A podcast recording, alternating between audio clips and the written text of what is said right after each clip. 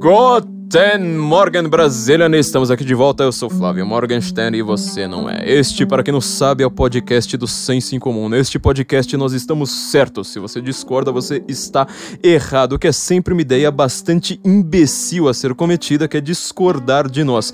Hoje nós estamos fazendo um episódio mais do que especial que nós vamos retirar o peso sabe, o peso atlatônico, se podemos dizer assim, de uma das grandes dúvidas da humanidade. Nós vamos é, é, encerrar o tema aqui hoje, ou tirar uma das grandes dúvidas da humanidade. Até Atlas vai ficar mais aliviado, assim, é. com aquela bola nas costas que ele, que ele levou, né? É, exatamente. Bola nas costas do Atlas.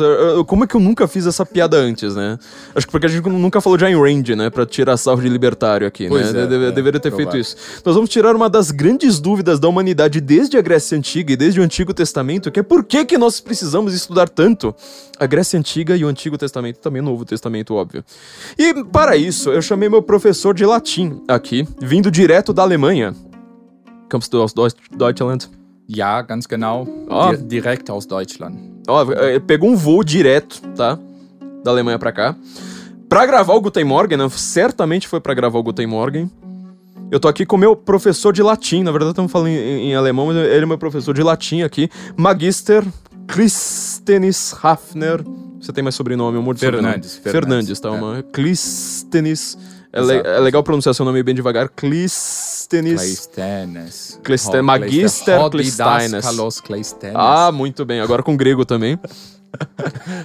Tô aqui com o meu professor de latim, tendo a honra de receber meu professor de latim, Magister Clístenes Hafner Fernandes, que vai nos explicar tudo sobre Grécia Antiga hoje.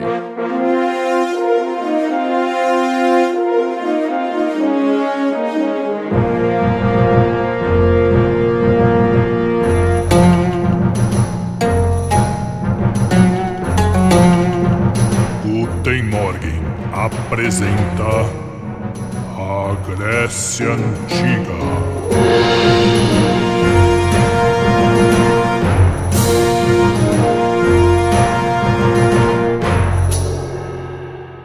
Salvete homens, muito obrigado, Flávio, aqui pelo convite. Eu, não ia, eu ia agradecer, mas foi eu que me convidei, então tá tudo bem não é? Mas uh, sim, Grécia, Grécia antiga, não é? E eu tive a ideia, na verdade, de me convidar para vir aqui gravar esse podcast, porque nessas perguntas que fazem no, no Instagram, que são assim de uma cultura é, exacerbada até mesmo, assim, as pessoas realmente têm um alto nível nas perguntas, mas fizeram a pergunta qual são os seus autores preferidos. Eu, poxa vida, mas realmente eu nunca tinha pensado nisso eu disse: olha, é Homero e Moisés, porque o resto tudo é cópia, é, é nota de rodapé, é, não, na verdade nem precisa mais ler muita coisa, né? O pessoal quer ler aí 100 livros por ano e tal. Eu disse: cara, se tu lesses a Ilíada e o Êxodo, já tava, já era bastante coisa, né?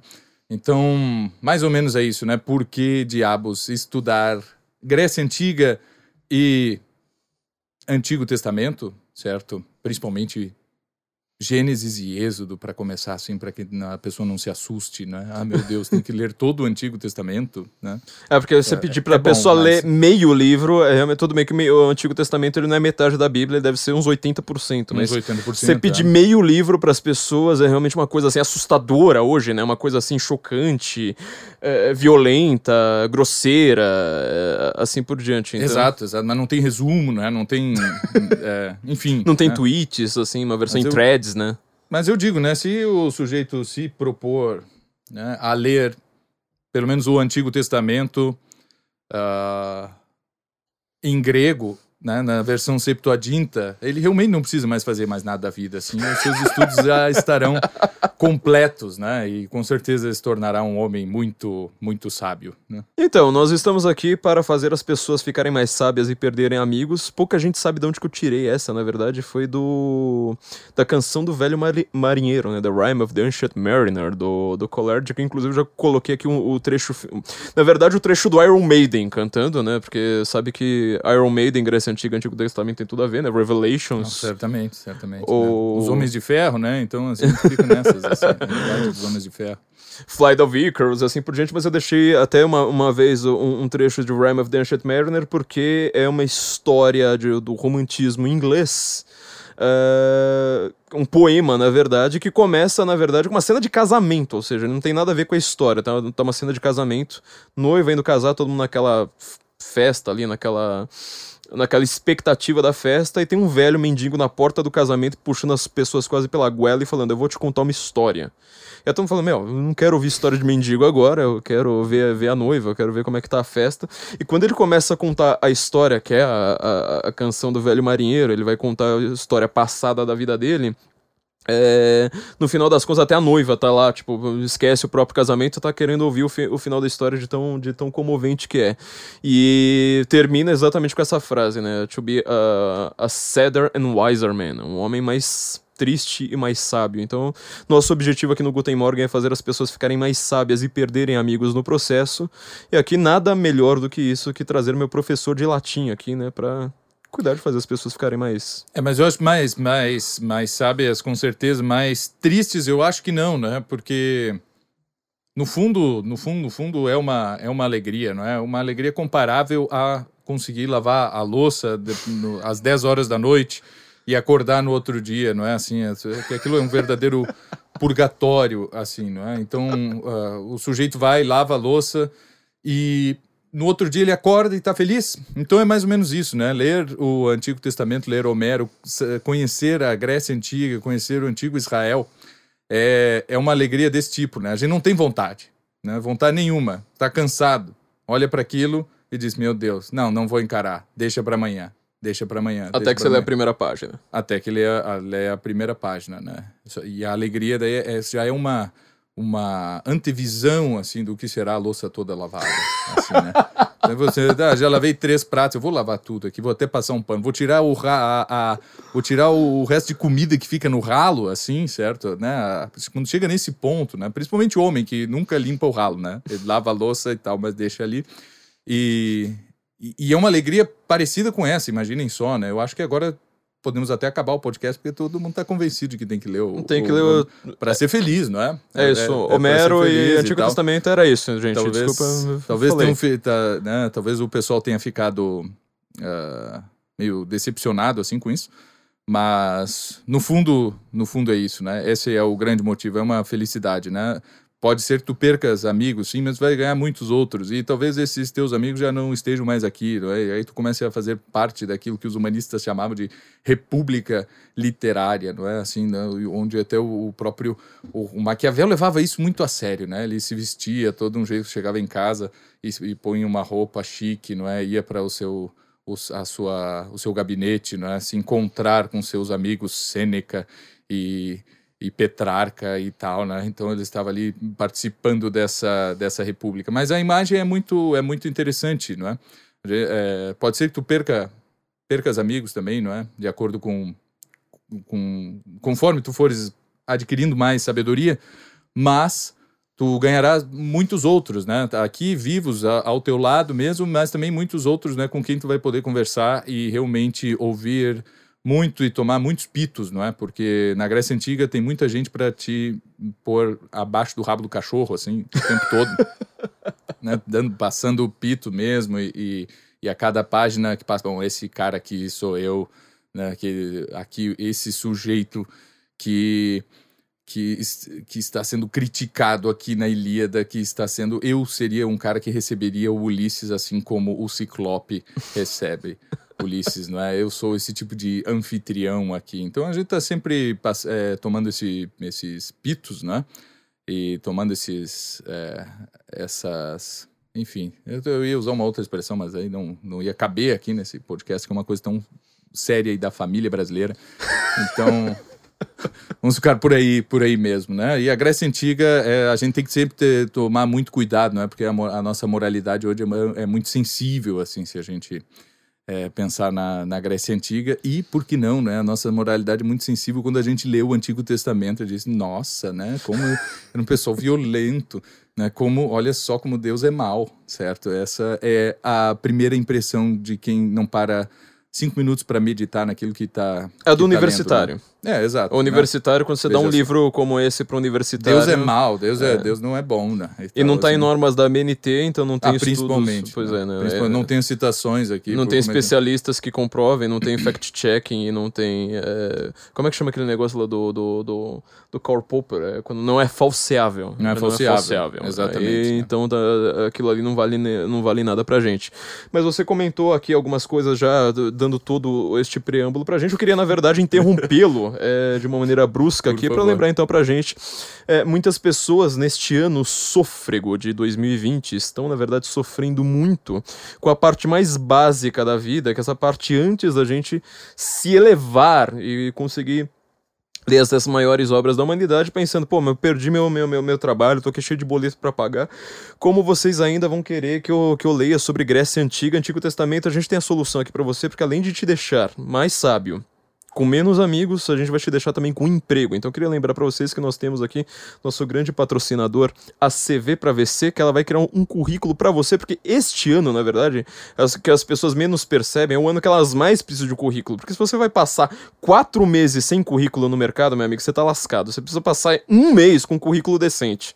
Que aí a coisa engrena, funciona, tem muita, muita atividade aí sendo retomada. Então entra lá, ó. Se- lembra do nome do nosso site, Senso Incomum cvpravc.com.br eles vão fazer um currículo para você. Você pode até dizer que você já tá é, com latim co- como é que é, é, igual o brasileiro coloca espanhol no currículo né? Espanhol básico. Daqui a pouco vai colocar assim latim básico grego antigo básico também É, É, acho que exato. uma uma coisa Lê, lê mais ou menos, não fala nada e ah, essa e ouve assim, muito né? pouco E ouve muito pouco, é. é. Exatamente, dá pra você Essa colocar coisa. até o latim e o grego antigo no seu currículo. A CV para ver se vai fazer isso. É, inclusive, eles têm o guia de vagas, ou seja, eles são as pessoas que sabem onde você vai achar a porcaria da tua vaga para você conseguir chegar ao final de 2020, que tá sendo bastante difícil, e para que você também consiga ter um emprego adequado para você poder ler os clássicos com mais tranquilidade. Então entra lá, sensoincomum.cvpravc.com.br, que você além de perder amigos, ficar mais sábio, você ainda vai estar com mais grana no bolso. Isso é a parte mais, mais sensacional, pensando isso como um investimento mais adequado. Ou seja, investimento é para você pagar agora e receber mais do que você pagou. Agora, se você não vai pagar, aí fica uma coisa realmente complicada, você vai ficar sem currículo. Então, lembra lá, sensoincomum.cvpravc.com.br. Magister Clístenes, a Vamos pergunta do início, do início. é, va- vamos voltar é, ao Gênese, ao Bereshit. Ó, tá. Bereshit. Bereshit. eh, falando em hebraico aqui também. Muitas pessoas, na verdade, querem tanto saber por que, que a gente sempre faz esse paralelo com Grécia Antiga com o Antigo Testamento. E, na verdade, a pergunta que sempre fazem a seguir, é, a primeira pergunta já de cara é: por onde que eu começo esse negócio? Porque, assim, é, eu falo isso até como uma experiência própria, porque eu também fui fazer letras, eu tinha o quê? 19, 20 anos, sei lá, quando entrei na faculdade. E achei que era seria ler o, o Homero, sabe? Eu- pior que, que, que o, a, a faculdade de letras é, é uma obrigatoriedade, eu sei, eu, eu gosto até desse choque, só que assim, tem, tem muita gente como eu que sofreu muito, né? Porque você entra lá achando que você vai ler Homero, mais ou menos como você lê o gibi do Batman, né? Você vai lá, tipo, simplesmente abrir, ler e falar assim, pronto, li. É, eu adoro, por exemplo, quando eu falo assim, as pessoas precisam ler filosofia. O cara vai lá, pega um livro do Kant na estante, um livro do Hegel, uma coisa assim, nada a ver, sabe? É, Aleatória Sim, na, sim. na- estante, arranca lá e começa a ler e fala, ah, agora eu tô lendo filosofia. Meu, isso aí nada, é melhor ficar com nada, né? Como que a gente começa a ler os clássicos? Na verdade, você pode até explicar qual que é o seu trabalho também como o grande professor de latim. Como que a gente começa aí o bagulho? Não, acho que no princípio é o caos, né? Isso aí, o, o Exildo, certo? Assim, 700, 800 antes de Cristo, ele disse assim, olha, no princípio era o caos. E a gente tem que pensar que quando ele está falando do universo inteiro, do cosmos inteiro, que a gente só consegue entender o, o todo do universo quando nós pensamos no todo de nós mesmos, né? Nós como uma coisa inteira. E que no princípio é o caos mesmo, né? Essa massa disforme e que nós precisamos de alguma coisa que faça ali com que as coisas comecem a tomar forma, né? No caso, do caos surge a terra, o céu, as profundezas e tal, que não interessa muito, mas Eros, não é? Então, é, o- o amor começa a pôr alguma ordem nas coisas, assim. O amor faz com que o céu e a terra se se juntem, não é? E aí a gente já tem, não tem mais o caos, né? A gente já tem duas coisas, ó, agora eu sei ver aqui o céu e a terra. Opa, comecei a entender alguma coisa. Porque alguém entende o caos? Não, justamente, essa palavra significa isso que não é inteligível, né? não é não é, não é possível de, de, de, discernir nada ali, não é? Não, nada tem forma, nada é uma matéria sem forma, coisa que a gente não consegue nem imaginar, certo? O Tales, ele tentou imaginar isso aí, Tales de Mileto, e ficou pensando assim, não, mas então era o caos era tipo como a água, né, e tal. Tem toda essa ideia. Mas no princípio é o caos. Aí vem primeiro o amor faz com que a terra e o céu se unam e comecem a gerar filhos, né? Isso tem que acontecer assim na nossa na nossa vida de, de estudos, no nosso próprio microcosmos, né? Se a gente não tiver um mínimo de amor por aquilo, a mínima de atração, um mínimo de atração por essa, por essa coisa de leitura e de estudos e tal, eu vou ler os clássicos e não sei o que, realmente não vai, não vai funcionar, né? Porque, afinal, porque tá ouvindo aqui esse podcast agora, certo? Se tu não tem tu, uh, tudo isso que a gente já falou até agora e tal, provavelmente tu já desligou se tu não tem um mínimo de atração, né? Se isso aí já não te atraiu. Então tudo começa por uma atração, certo? Uh, e, e essa atração, não sei explicar realmente da, da onde vem, não é? Mas existe, em algumas pessoas existe uma atração por essas coisas e outras não. E talvez essa atração ainda vai acontecer aí na tua vida, talvez ainda não, não chegou, certo? Mas é bastante provável que sim, afinal tu ainda estás ouvindo aqui uh, nós falarmos dessas coisas, dessas coisas todas, não é? E daí é importante né, que dentro dessa história aí de, de Exildo, né, ele diz que o céu e a terra é, o céu ficava sobre a terra, praticamente esmagando a terra e fazendo filhos na terra, não é? Ou o seja, um estupro praticamente. Um estupro, né? Um estupro do céu. Inclusive, Exildo fala, inclusive, do membro do céu, que é uma é, coisa sensacional, né? Exatamente, né? Então, é, ele, tá, ele está ali, não sai de cima, não é? De sua companheira, a terra, a mãe terra, e o céu, assim, Ró Uranos é masculino, né? E Regé é feminino, Gaia. E ele não sai dali de cima. Então, todos os filhos que a terra quer parir, ele, na verdade, ele empurra, né? empurra para dentro de novo do seio da terra e não deixa nada, nada acontecer, certo? Então, normalmente a gente tem essa atração, mas a gente está empurrando, né? A gente está empurrando para dentro, não deixa as coisas saírem. Isto porque a gente tenta, assim, ler o negócio, né? Pegar ali o livro de filosofia ou sei lá o quê e não dar tempo ao tempo, não achar que a coisa assim acontece de um dia para a noite, certo? Eu vou ler aqui Homero, né? Como eu leio o, a revistinha do Batman, é só ler e terminar, começo e termino, certo? E a coisa não é assim, porque a gente precisa da intervenção do tempo, né? O Cronos, ele chega, tem diversas, o pessoal fala da etimologia de Cronos que não é a mesma de Cronos com ri e Cronos com capa, né? O, o deus o Deus é com capa e o tempo é com ri. São duas letras diferentes diz, mas o que eu sei é o seguinte, que os gregos eles, não, eles achavam que existia essa mesma relação e que Cronos é justamente o tempo, né? Na mitologia latina a gente chama de Saturno, certo?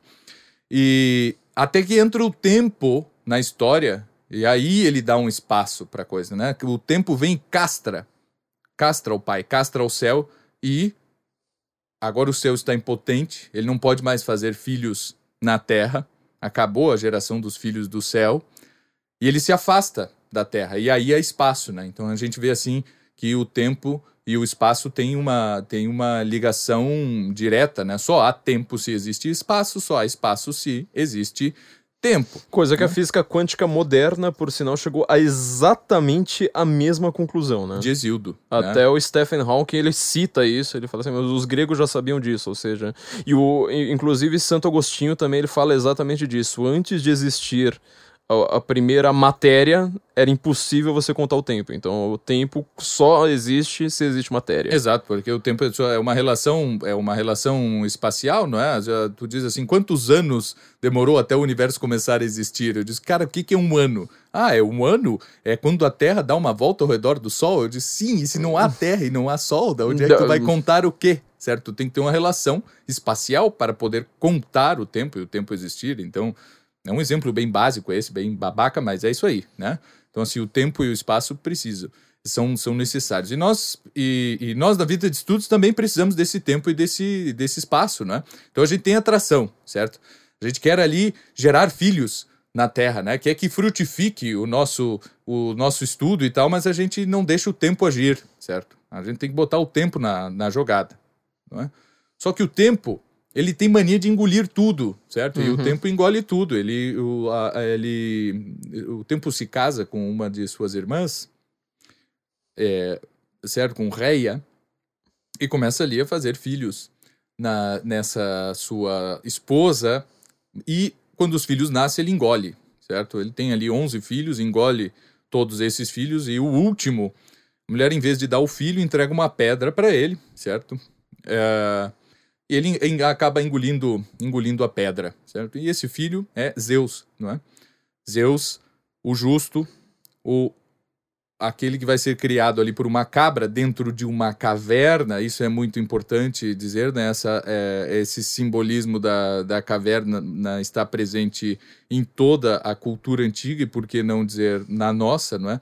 Mas ele fica ali sendo educado, bebendo leite da cabra, ah, de, de cabra e tal, e ele fica ali até chegar à sua maturidade, para aí sim ele enfrentar o tempo e se tornar um imortal, certo? Porque quem vence o tempo não morre, certo? Ele não é engolido pelo tempo. Nós todos mortais somos engolidos pelo, pelo tempo. E e o fim todo da existência ali de Zeus era conseguir a imortalidade para ele e seus irmãos, né, dentre os quais Poseidon, Hades e tudo isso. Bom, ele realmente consegue vencer o seu pai, consegue vencer o tempo e se torna o senhor do seu avô, o senhor do céu, não é? O senhor da sua avó, o senhor da terra. Ah, e dá para o seu irmão Poseidon os mares e para o seu irmão Hades as profundezas, certo? O abismo, que já tinha surgido lá no início, né? Uma coisa meio secundária, assim, mas não de menos não de menor importância simbólica. Mas enfim, o que isso é na nossa vida, certo? O que isso acontece na no... é, a- é a mesma coisa, né? O que, como a gente chama os benditos membros da nossa Academia Brasileira de Letras, certo? Os, Os nossos imortais. escritores, nós chamamos de imortais, exatamente, né? Mas eu Porque prefiro a definição do, do Milor Fernandes, né? Que ele falava que a Academia Brasileira de Letras é composta por 39 imortais e um morto rotativo. Porque no final das contas ela acabou não produzindo praticamente quase nenhum grande escritor imortal de fato. Então, enfim, né? Mas é uma pequena digressão. Bo- Sim, exatamente. Mas no fim, esse é o sentido, né? A, a gente está trabalhando quando a gente estuda na nossa própria imortalidade, não é? Talvez, eh, eh, muitas vezes nós não conseguimos, né, ser reconhecidos como imortais e sermos elevados aos altares da Academia Brasileira de Letras, né? Ou as cadeiras da Academia Brasileira de Letras, mas nós, ah, no fundo, o- o- nós estamos inve- investindo, né, tempo esforço eh, físico, certo? Ah, gastando os nossos olhos com as leituras, deixando de tomar um, um trago quando chegamos em casa sexta-feira, porque se eu bêbado não consigo me concentrar para ler e eu quero ainda hoje estudar antes de chegar no sábado e tal, certo? São vários esforços que nós acabamos fazendo e que só tem um valor real em si na nossa imortalidade, né? Naquilo que, que permanece na nossa alma e que o tempo já não consegue mais empurrar, ah, já não consegue acabar com isso, não é? Ah, bom, eu posso né, me tornar um professor de latim e ganhar de, e cobrar para dar aulas, então eu vou ganhar dinheiro com isso, né? Isso aí também acontece de forma secundária, mas eu preciso dizer, não é que eu nunca imaginei que poderia ganhar algum dinheiro quando eu comecei a estudar latim, né? Porque isso não fazia sentido nenhum, né? Até dar aula de alemão era uma coisa que eu, que eu era uma coisa que eu já fazia há muito tempo, mas pô, latim não, não é? Mas por que diabos eu vou estudar latim? Não, porque isso aqui é imortal, certo? A língua latina ela está morta, até nós podemos falar sobre isso. Sim, está morta e por isso ela é imortal, certo? Não tem como ser imortal sem antes morrer um pouco, não é? Sem antes estarmos ali nessa caverna de Zeus, né? O- olha só, né? O futuro poderosíssimo rei dos céus e da terra, Deus dos céus e da terra, lançador de raios, porta-égide e por aí afora, todos os epítetos, não é? O, o, o Maximus Optimus Júpiter, certo? ele, ele precisou ali estar né, enterrado praticamente dentro dessa caverna, né? Como alguém que está ali esperando o momento de vencer o tempo e estar ali para sempre. E, e, os nossos estudos é a mesma é a mesma coisa, não é? Então, se nós vamos estudar é justamente por isso, porque a própria, o próprio estudo já nos já dá toda a justificativa do que é. Isso aqui é uma interpretação, certo? Dessa narrativa toda aqui do, do Exildo que eu aplico agora para os estudos, porque me perguntaste, né? Então, por que estudar essas coisas? Eu disse, mas essas coisas já são a própria resposta, não é? E se a pergunta fosse uh, por que eu devo fazer qualquer outra coisa, no fundo eu ia dizer assim: olha, é, por que eu devo comprar um carro? Eu ia tendo, olha, no princípio era o caos. E do caos surgiu. Normalmente dá para resolver quase qualquer problema, se não com essa narrativa, com qualquer outra, certo? E se ficou muito complexa a situação, a gente sai um pouco da literatura, vai para os retóricos, e se ficar um pouco, e se ficar difícil, a gente vai para a filosofia e assim por diante, né? Normalmente, uh, os problemas são resolvidos, né? Essa, esses uh, problemas que, na verdade, não são problemas, são muitas vezes fatos, né? E que nós simplesmente não entendemos, né? Ah, ah, eu tô cheio de problemas, né? Eu tô ali como, né? Eu preciso aqui fazer um currículo porque eu perdi o meu, o meu trabalho e tudo isso, né? O salto entre o estar desesperado por não ter salário mês que vem e realmente tomar a atitude correta para fazer qualquer coisa, uh, ele necessita que a alma dê um, um, salto não é, de inteligência, imaginação e vontade. Sem imaginação eu não consigo é, vislumbrar o que eu posso fazer, não é? Talvez procurar na minha mesma área que eu estava trabalhando. Nem seu próprio isso. currículo, né? Você não consegue ver absolutamente nada. Você não nada, consegue ver nada. nem o, o passo mais uh, factível, o passo mais material. É, eu lembro, é, é, curioso o que você está falando, porque eu lembro que essa mesma, a mesma professora que me deu minha primeira aula de grego de Homero na, na, na faculdade foi extremamente carrasca com a nota, por sinal. Sofri pra caramba pra, com a segunda prova dela.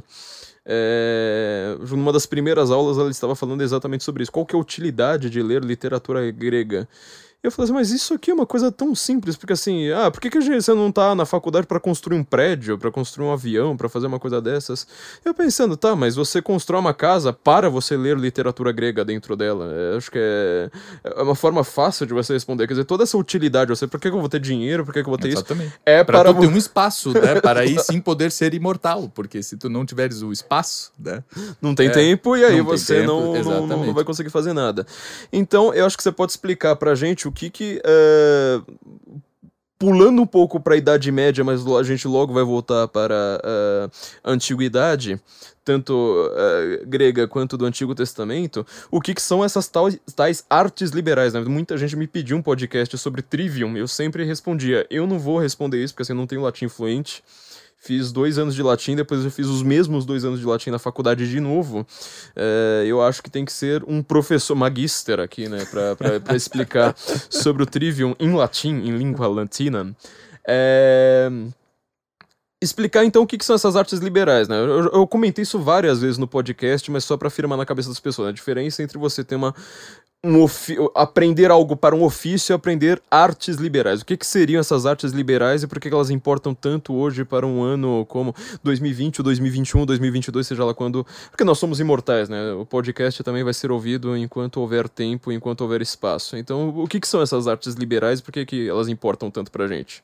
É, exato. Tem, tem diversas. Uh, uh é, visões que nós temos. A pessoa ouve a palavra, e, e, nós brasileiros somos muito acostumados a fazer isso, né? O, o, cara ouve Trivium e ele diz: Eu já li o Trivium, eu comprei lá na livraria o Trivium e li.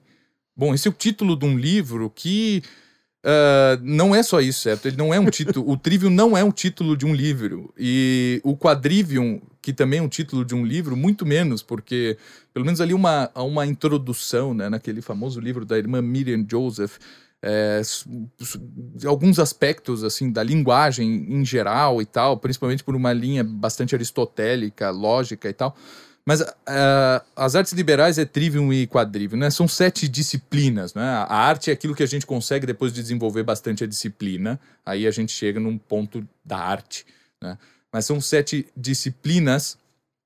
As disciplinas da, da mente ou da linguagem, as artes sermotinales, certo? De sermo, de língua mesmo, de fala, e as artes reales, certo? As artes das coisas mesmo, como elas, elas são. Uh, na Idade Média, existe a analogia, não é? A metáfora, na verdade, a metáfora do livro. Existe dois tipos de livro, depois vamos dizer que são três até. Existe o livro que a gente lê, o livro stricto senso mesmo, a gente abre, né? O livro pode ser um códex ou pode ser um volumen, um certo um volume é um rolo assim, um pa, é, de papiro ou de cor ou sei lá o quê, e o códex é esse livro que nós conhecemos hoje, né, que são de páginas. E o esforço que eu emprego por ler um livro e entendê-lo, certo? É o mesmo esforço é um, ou melhor, é um esforço análogo ao que eu faço para entender as coisas da natureza, certo? E olhar para o céu e, e, e, ver assim, amanhã vai chover, certo? Ou estamos nos aproximando do verão, será essa época terá estiagem ou terá muita chuva ou e tudo isso, certo? Ou quando eu olho para uh, as plantas, e no meu jardim, num vaso que eu tenho dentro da minha casa, eu vejo ela precisa de água, não é? Porque eu conheço a realidade da planta, eu vejo que ela está murchando, eu tenho que pôr água. Essa, assim, é a realidade, não é? Eu entendi mais da planta. Se não fico, meu Deus, ela está murchando, o que eu devo fazer, certo? Quanto, e, e, isso a gente faz muitas vezes na nossa própria vida com várias outras coisas, né? Mas com plantas é uma coisa bem simples. Tu tens que pôr água, tens que pôr, ela precisa de sol e água, talvez tenha que trocar terra. São algumas informações que nós temos sobre a própria realidade e que uh, são necessárias para que nós consigamos ali fazer com que a planta cumpra o seu papel, que é ficar viva e embelezar a, a nossa casa. Não é? Então, ler a planta ali no canto, ou ler a natureza inteira, saber quando plantar e quando colher e, e tudo isso, são. Uh, é, é como o livro da natureza. Então nós temos assim o livro da natureza, que é isto, e nós temos os livros stricto senso. Há artes que nos ensinam a ler os livros de papel, e essas artes são as artes do trivium, que são a gramática, a retórica e a dialética, dentro da qual também está a lógica. Com essas artes nós conseguimos ler, entender, ampliar todos os limites da interpretação daquele livro, certo? E com isso desenvolvermos a nossa própria inteligência, certo? Com isso ficarmos mais sábios, como é o intuito aqui desse, desse podcast. Mas isso não basta, porque vai ter um momento em que aquilo acaba, que para eu entender mesmo o livro, eu preciso olhar para fora, eu preciso fechar o livro e olhar para as coisas como elas são, certo? E os e a primeira coisa que nós enxergamos é que existem duas coisas né, em qualquer realidade. Ela tem uma quantidade, certo? Ela tem um tamanho, tem um peso, tem uma medida, tal, tem tudo isso. E ela tem uma qualidade.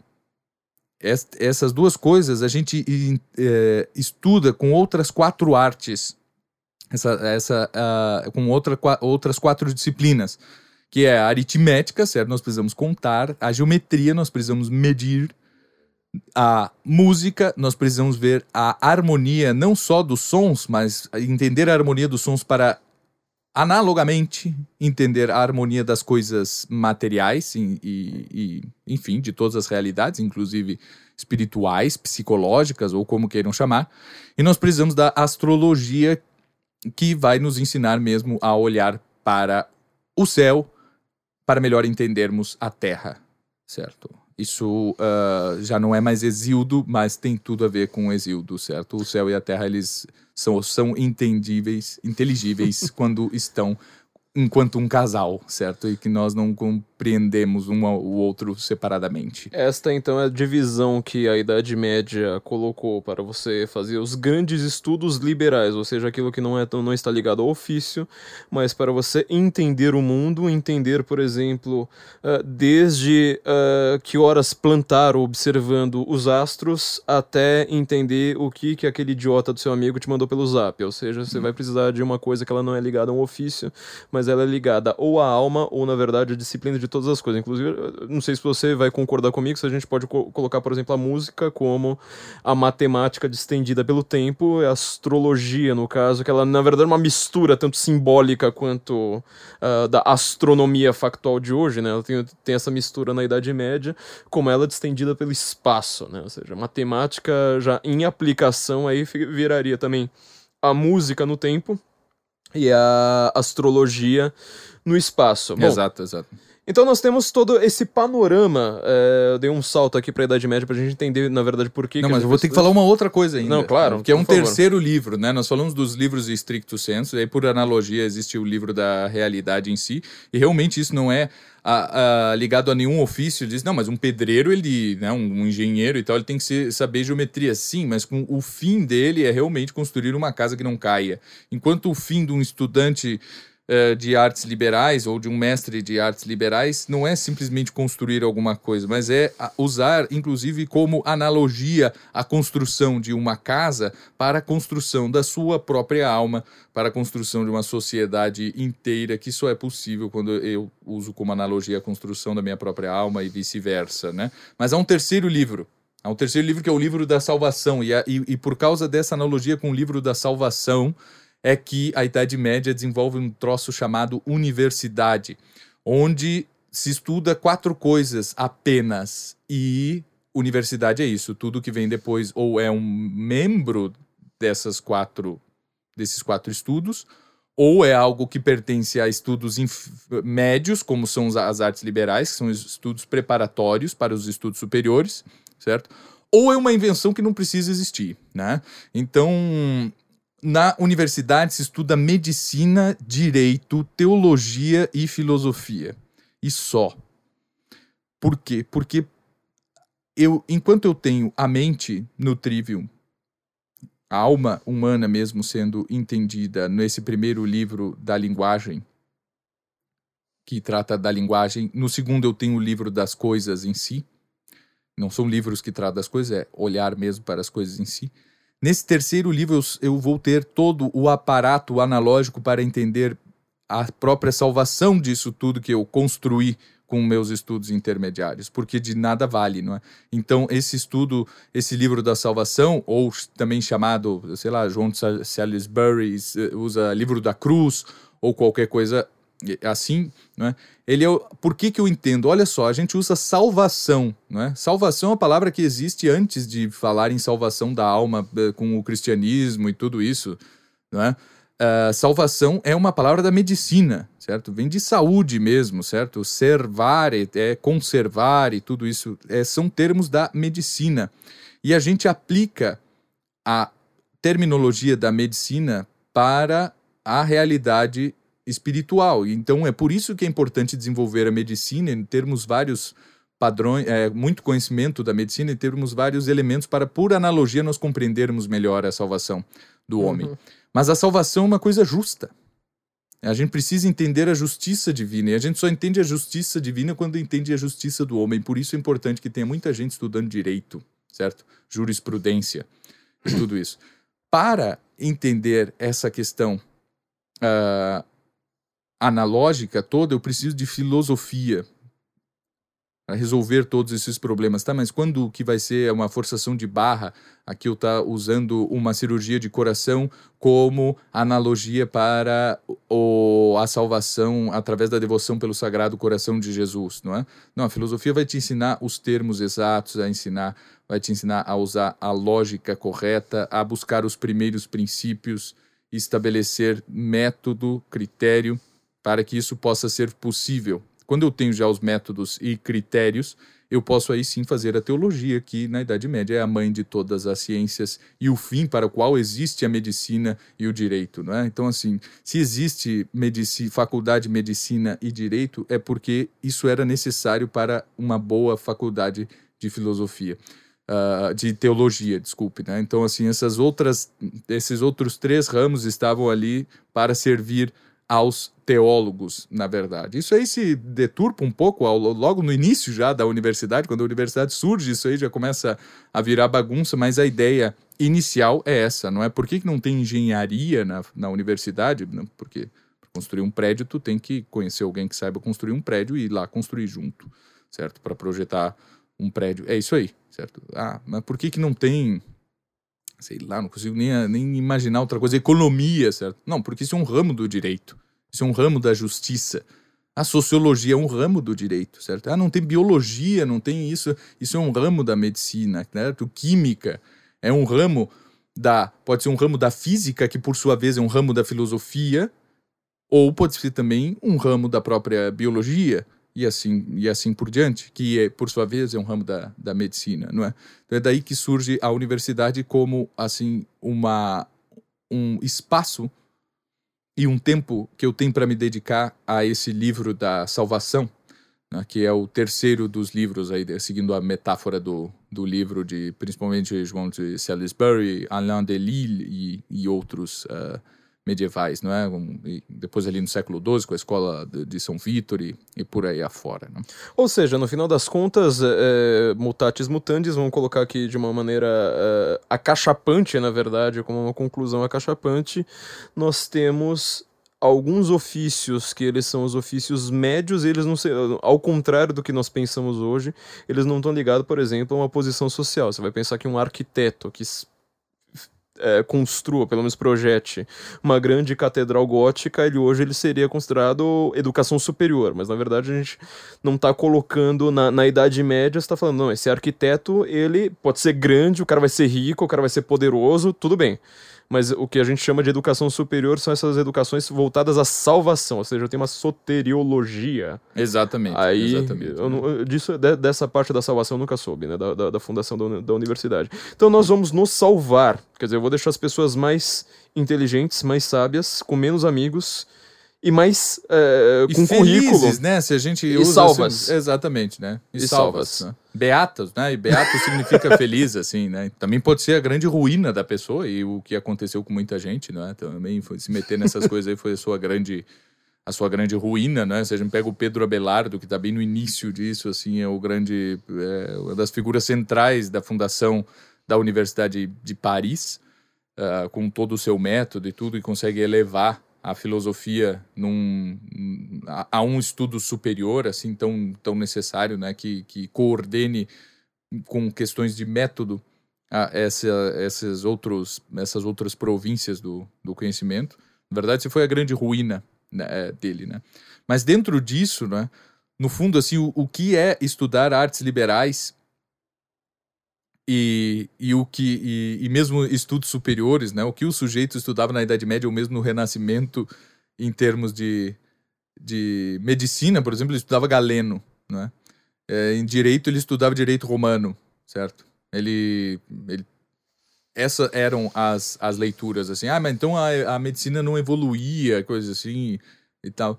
Não era essa essa ideia de evolução a gente não consegue encaixar em nada assim no, no mundo antigo, né? Porque parece que as coisas realmente não, não evoluem, não é? e a Idade Média também é um mundo estático e que pode ser criticado hoje em dia, né? Pô, os caras pintavam. Uh, os caras pintavam. Ah, vou, uh, pinta aí nesse livro, faz aí uma iluminura de Aristóteles. Aí o cara pintava um professor medieval ali, normal, assim, com roupas medievais, né? Com uma cara de franco, assim, né? aquela coisa meio germanizada e tal. Esse aqui é o Aristóteles, né? Pintava, ah, faz uma ilustração aí da Ilíada, por favor. Aí tava o, o tava o Enéas, né? Pintado ali como se fosse um, um, um comerciante medieval ali no, no, no, Mediterrâneo e tal, né? Uh, porque é, é, existia essa, essa questão estática, né? E, e, a história era meio contada né, em versões da Eneida, certo? Ou versões da Odisseia, baseadas em outros relatos, porque a Idade Média não conheceu Homero, né, diretamente, é, eram contados em termos ali de cavalaria e tal, né, sempre, mas o arquétipo, no fundo, no fundo a história era, era sempre a mesma, né, e o sujeito lia o Exildo falando que no princípio era o caos e havia vários deuses e não sei o quê, uh, e, e lia depois o Antigo Testamento, dizendo que no princípio Deus criou o céu e a terra, e o espírito e a terra era inanis, era vazia e o espírito de Deus pairava sobre as águas. Tá, mas peraí, não tinha água. Não, então tem uma incongruência lógica, vamos dizer nós hoje, né? Sim. Quando para um estudante até o Renascimento, certo? É, durante todo o Renascimento, até o Iluminismo, o positivismo da, Universidade de Berlim, essa coisa toda, é, isso aí, sim, mas e daí, cara? Tu tá procurando, sério que tu tá procurando incongruência lógica aqui num texto poético, cujo nível de linguagem é, é poético, né? Com certeza tem um fim específico para que ele tenha escrito isso aqui. Porque papel é caro. não, ninguém, e, e, e mesmo Exildo, que, que, que, não escreveu nada, não é? ele simplesmente cantou, as pessoas foram decorando aquela poesia, o, o Homero mesmo, todos os 24 cantos da Ilíada, 24 cantos da Odisseia foram decorados e depois transcritos em algum tempo. Uh, não, não é assim, não, não vou dizer nada inútil ou supérfluo para encher linguiça, porque vai dar mais trabalho para decorar, vai dar mais. Ou, ou depois, né, na Idade Média, vai, dar, vai gastar papel e ninguém quer gastar papel assim à toa, papel é caro. Né? Então, assim, as coisas têm uma seriedade muito maior do que hoje. Né? Uhum. Assim, ninguém é, é, impensável ver um jornal da Idade Média para trás, porque, meu Deus, como é que eu vou gastar com informação, gastar papel, tinta, pagar o revisor, pagar não sei quem e tal, né, para fazer né, ou copista que seja e tal, para fazer informação, que é um negócio que daqui a um ano talvez não tenha importância nenhuma. É, hoje gente... em dia, no, no, daqui a um dia, né? É, média, exatamente. Né? Talvez né? seja um pouco mais parado. Mas é, acho que a grande dúvida que fica para nós, então, ou seja, de todo esse panorama, nós pegamos um pouco da, da, da Grécia Antiga, né? Falamos até do, do, do Antigo Testamento, você está falando a, a, respeito das analogias, né? Ou seja, é, quando você fala, por exemplo, do Espírito de Deus pairando sobre as águas, você vai ter que entender que não é exatamente isso que você entende como um copo d'água hoje, né? É, não, não, não, mas é, é, parecido com o que o Tales de Mileto dizia que no princípio era água, né? Essa, essa água é, é parecida, assim, não é? Existe. A água ela tem diversas possibilidades de. de Formas de. É. De... Ah, é, é, exatamente. Ou seja, você entender ali que, por exemplo, isso que você chamaria hoje, né? Dessa forma. Deus criou a terra e ela está, por enquanto, sem forma. Ou seja, para Deus que consegue fazer tudo aquilo ali é água. Ou seja, aquilo que vai virar depois pedra, mas ele consegue moldar como se fosse. Como se fosse é, água. Uma, uma, coisa muito simples. E, e assim, entender uma, uma, uma coisa simples como essa, quando você tem essa capacidade que as artes liberais te dão, eu tô, tô, tô, tô usando o termo medieval, mas assim, que você estudar literatura, que você estudar a própria língua, exato, que você exato. estudar a, a, estrutura do que você fala, estudar a estrutura de um discurso, por exemplo, o pessoal que acha que discurso científico ele não é metafórico, pelo amor de Deus, né? Você não faz a menor ideia do que, que é isso, né? Pega o Mircea Eliade falando sobre como que é o mundo secular, né? O mundo que, que abandonou a religião, ele fala assim, você só trocou uma por outra. Exatamente. Você nunca não, vai. Não, é, não era o caos, é o Big Bang. Eu disse. Oh, agora eu entendi. Ninguém entendeu nada ainda. É, mas é, é, ele até faz algumas analogias porque, que são muito claras, assim, por exemplo, até hoje, você vai chegar, por exemplo, numa sociedade extremamente ateia, como comunista, meu, você não vai conversar com Lene, com o peão da obra, com, com o mesmo vocabulário. Isso é um traço do sagrado que permaneceu. Mas enfim, né, pra, nós que, que, que vamos estudar, então, Grécia Antiga, Antigo Testamento, todos esses textos antigos e difíceis, eles vão trazer uma salvação para nós, porque eles abrem a nossa mente. Eles estão, e, e eles têm, por todo este panorama uh, que você desenhou aí, não só a capacidade de salvação, como a capacidade de abrir o horizonte da nossa mente para muitas coisas muito maiores. Como que a gente começa? Então, vou, vou refazer a minha primeira pergunta, né? Como que é, qual que é o primeiro passo, assim, o cara que está aqui, no século 21, sabe? Tá na internet, ele começa a perceber, ouve um podcast e começa a perceber que Grécia Antiga, Antigo Testamento são coisas legais e que são, vão ser interessantes de serem estudadas. Qual que é o, que, que você diria que é o primeiro passo? Assim? Qual que é a primeira aba que ele precisa abrir agora no, no, no, no navegador dele para conseguir chegar a algum lugar? Ó, eu acho que, por exemplo, ler o Gênesis é mais fácil que ler o Homero, né? Com certeza, até porque todo mundo tem uma Bíblia em casa, né? Ou, ou quase todo mundo. O Brasil é bem difícil não ter uma, uma Bíblia em casa, né? Eu e a gente tem um preconceito ridículo, né? Porque ficar citando Bíblia, inclusive citando o, ver, o livro e o versículo, né? E tá lá Isaías 35, 12 e tal, né? Ah, isso aí é coisa de crentes, é coisa de cristão chato que fica tentando argumentar, dando coisa. E aí eu concordo, eu acho que isso é um saco, né? Mas uhum. nós eh, ficamos com, com ojeriza de qualquer referência que nós possamos ter, mesmo no silêncio do nosso quarto uh, com alguma coisa que venha da Bíblia, não é? Então, uhum. Então, assim, a, na verdade, estudar mitologia antiga, estudar Homero, Exildo, e tudo isso, uh, às hum. vezes é um pouquinho mais chique, né? Tá? A gente não fica assim citando, a gente pode dizer, ó, Rapisódia 16, verso 236, né? Ninguém faz isso, mas é, é funciona da mesma forma, uhum. né? Eu, eu acho que em termos de. Para a maioria das coisas no dia a dia, a gente consegue. Não é, é, norma da BNT, né? Quando você vai lá, cita um verso, também não é um tweet, não é uma coisa assim. Exato, é. Não é um. É, o que eu quero dizer assim, não é aquela citação que aparece no seu Facebook com, uma, com um fundo preto, uma frase frasezinha, a foto da pessoa, não. Aquilo ali é um tipo de texto diferente, que a gente Exato. precisa abordar de uma maneira diferente do que tanto um gibi do Batman quanto um meme que você vai simplesmente compartilhar dizendo que é uma frase de Shakespeare, né? Como sempre acontece. Exato, exato, né? Porque aquilo ali é, tá, usando assim uma terminologia cristã, mas mesmo quem não for cristão ou for ateu ou sei lá o quê, eu acho que tu tem que ser cristão, né? Não tenho dúvida disso. mas, enfim, né? Não te conheço, paciência, né? Se eu ia te encher o saco se tu tivesse aqui na minha frente, eu ia ficar te enchendo o saco tu ser cristão, porque eu acho que é, pô, é a melhor coisa que tem pra fazer. Mas, tudo bem. Se tu não fores cristão, né? Mas olha só, tu tem que, tu tem que, que ler assim. né? Então Deus criou ah, a luz, né? E, e disse, né? Fiat lux, certo? Egene né? E aí fez-se a luz. E aí ele viu que era bom. Aí tu diz, pô, legal, Deus criou a luz. Só que aí no próximo ele vai dizer assim, e aí ele criou o sol e a lua. Disse, não, mas peraí, de onde é que vinha essa luz, certo? E aí tu fica, aí tu vai dizer assim, né, mas olha só, né? É um- esse é um exercício espiritual. Essa desconfiança que tu tem, né?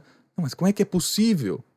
O autor não se flagrou que ele disse que havia luz antes de haver alguém que produzisse a luz, Uhum. né? Eu disse, é, cara, tu é o mesmo cara que não reclama quando num desenho animado alguém tem uma ideia e põe uma lâmpada, assim, surge uma lâmpada como símbolo de, ó, ideia, né? Eureka, lâmpada, certo? Porque, e o que a ideia tem a ver com luz? Dentro do teu cérebro é escuro, não tem luz nenhuma dentro do teu cérebro. E aí tu diz, eu tive uma luz, certo? Eu tive um insight, ou sei lá qual é a palavra que o pessoal, o pessoal usa, assim, não é? Mas é, é- ele diz isso aí, né? E ele chama o período pré-revolução francesa de iluminismo, né? Ou ilustração, como tem nos livros mal traduzidos do espanhol para o português que gostam de chamar iluminismo de ilustração. Mas tem tudo isso a ver, né? Ilus- ilustrar as coisas. E aí eu vou dar um exemplo, eu vou dar um exemplo para ilustrar um pouco o que eu estou dizendo, né? A gente sempre está se referindo à luz como uma analogia. Então, se Moisés estiver, eh, tivesse escrito, se é que foi Moisés que escreveu, né? Uma disputa, eu acho que sim, mas beleza. Se tivesse escrito, e aí Deus criou o entendimento das coisas, tornou as coisas inteligíveis. Isso que era tudo como água, que eu não sei se vai vir um tsunami ou vai ficar ah, né, com Que não tem forma da- clara, não, tem, nenhuma... forma clara, exatamente, né? Então Deus cria a inteligibilidade nas próprias coisas, certo? Que diabos de discurso é esse? Ninguém entende nada. Quando eu digo ilustrar, um exemplo para ilustrar, ou eu disse eu tive uma luz, todo mundo ende- entende que eu entendi alguma coisa.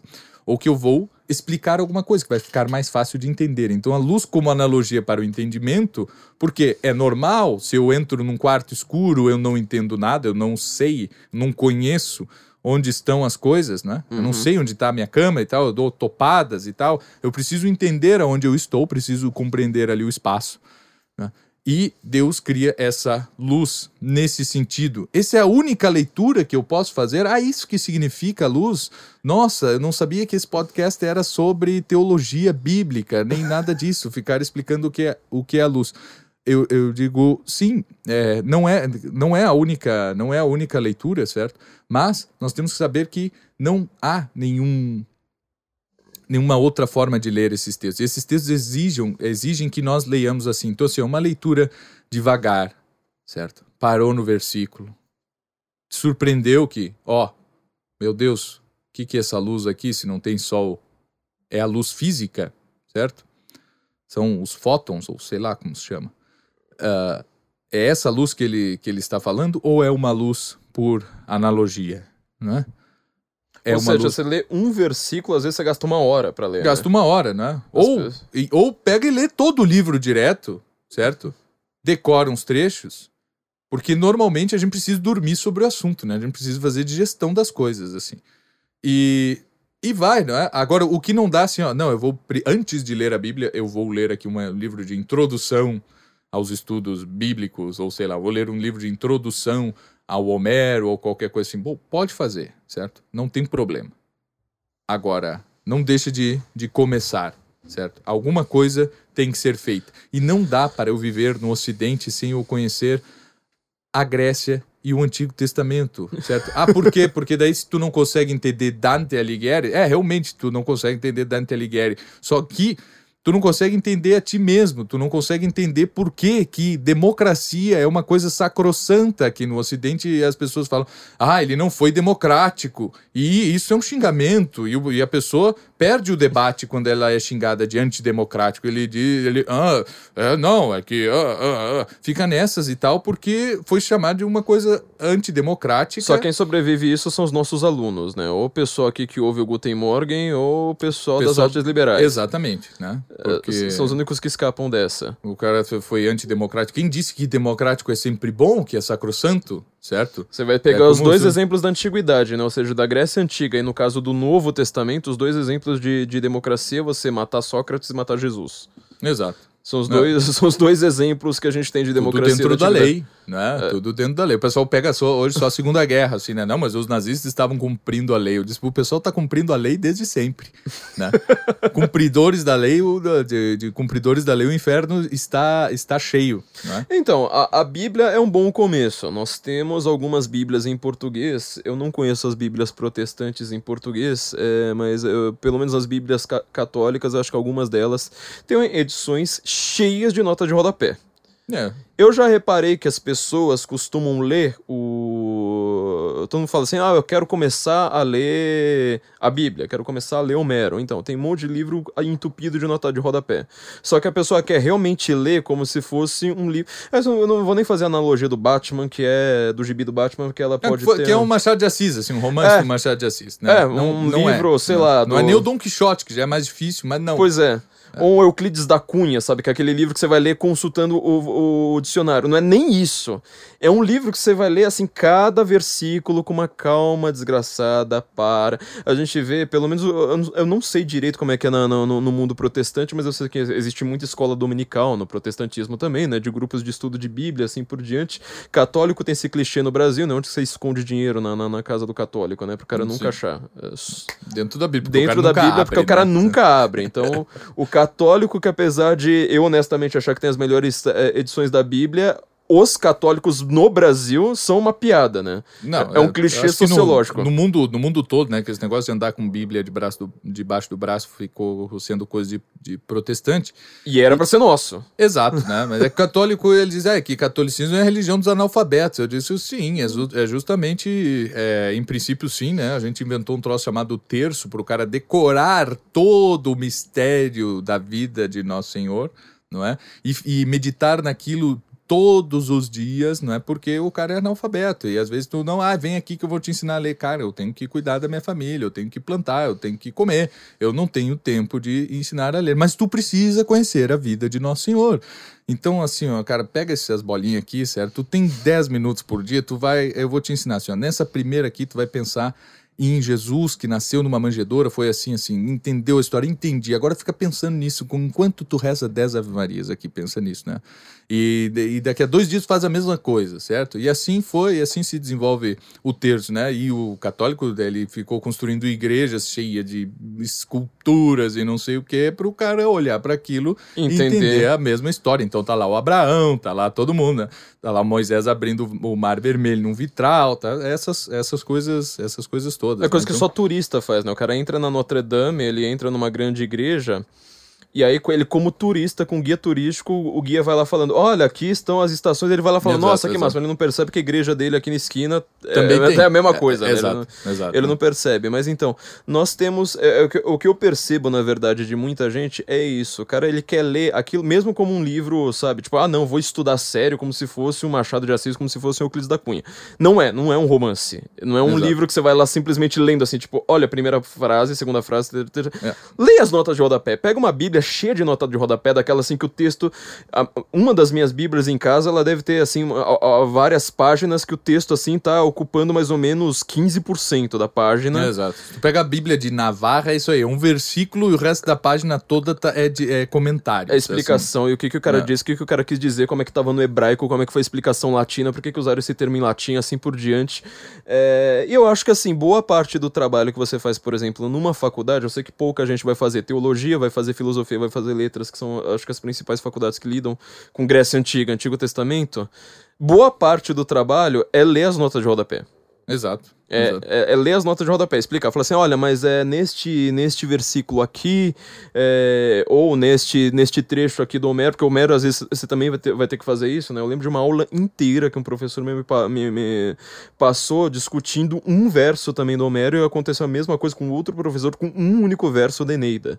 O cara colocou lá em grego, foi lá, rachou tudo, falou assim, ó, isso, esse verbo parece com aqueles outros verbos, que parece isso, você vê tudo da mesma família, como se fazer a ligação, quer dizer, uma hora e quarenta num verso só.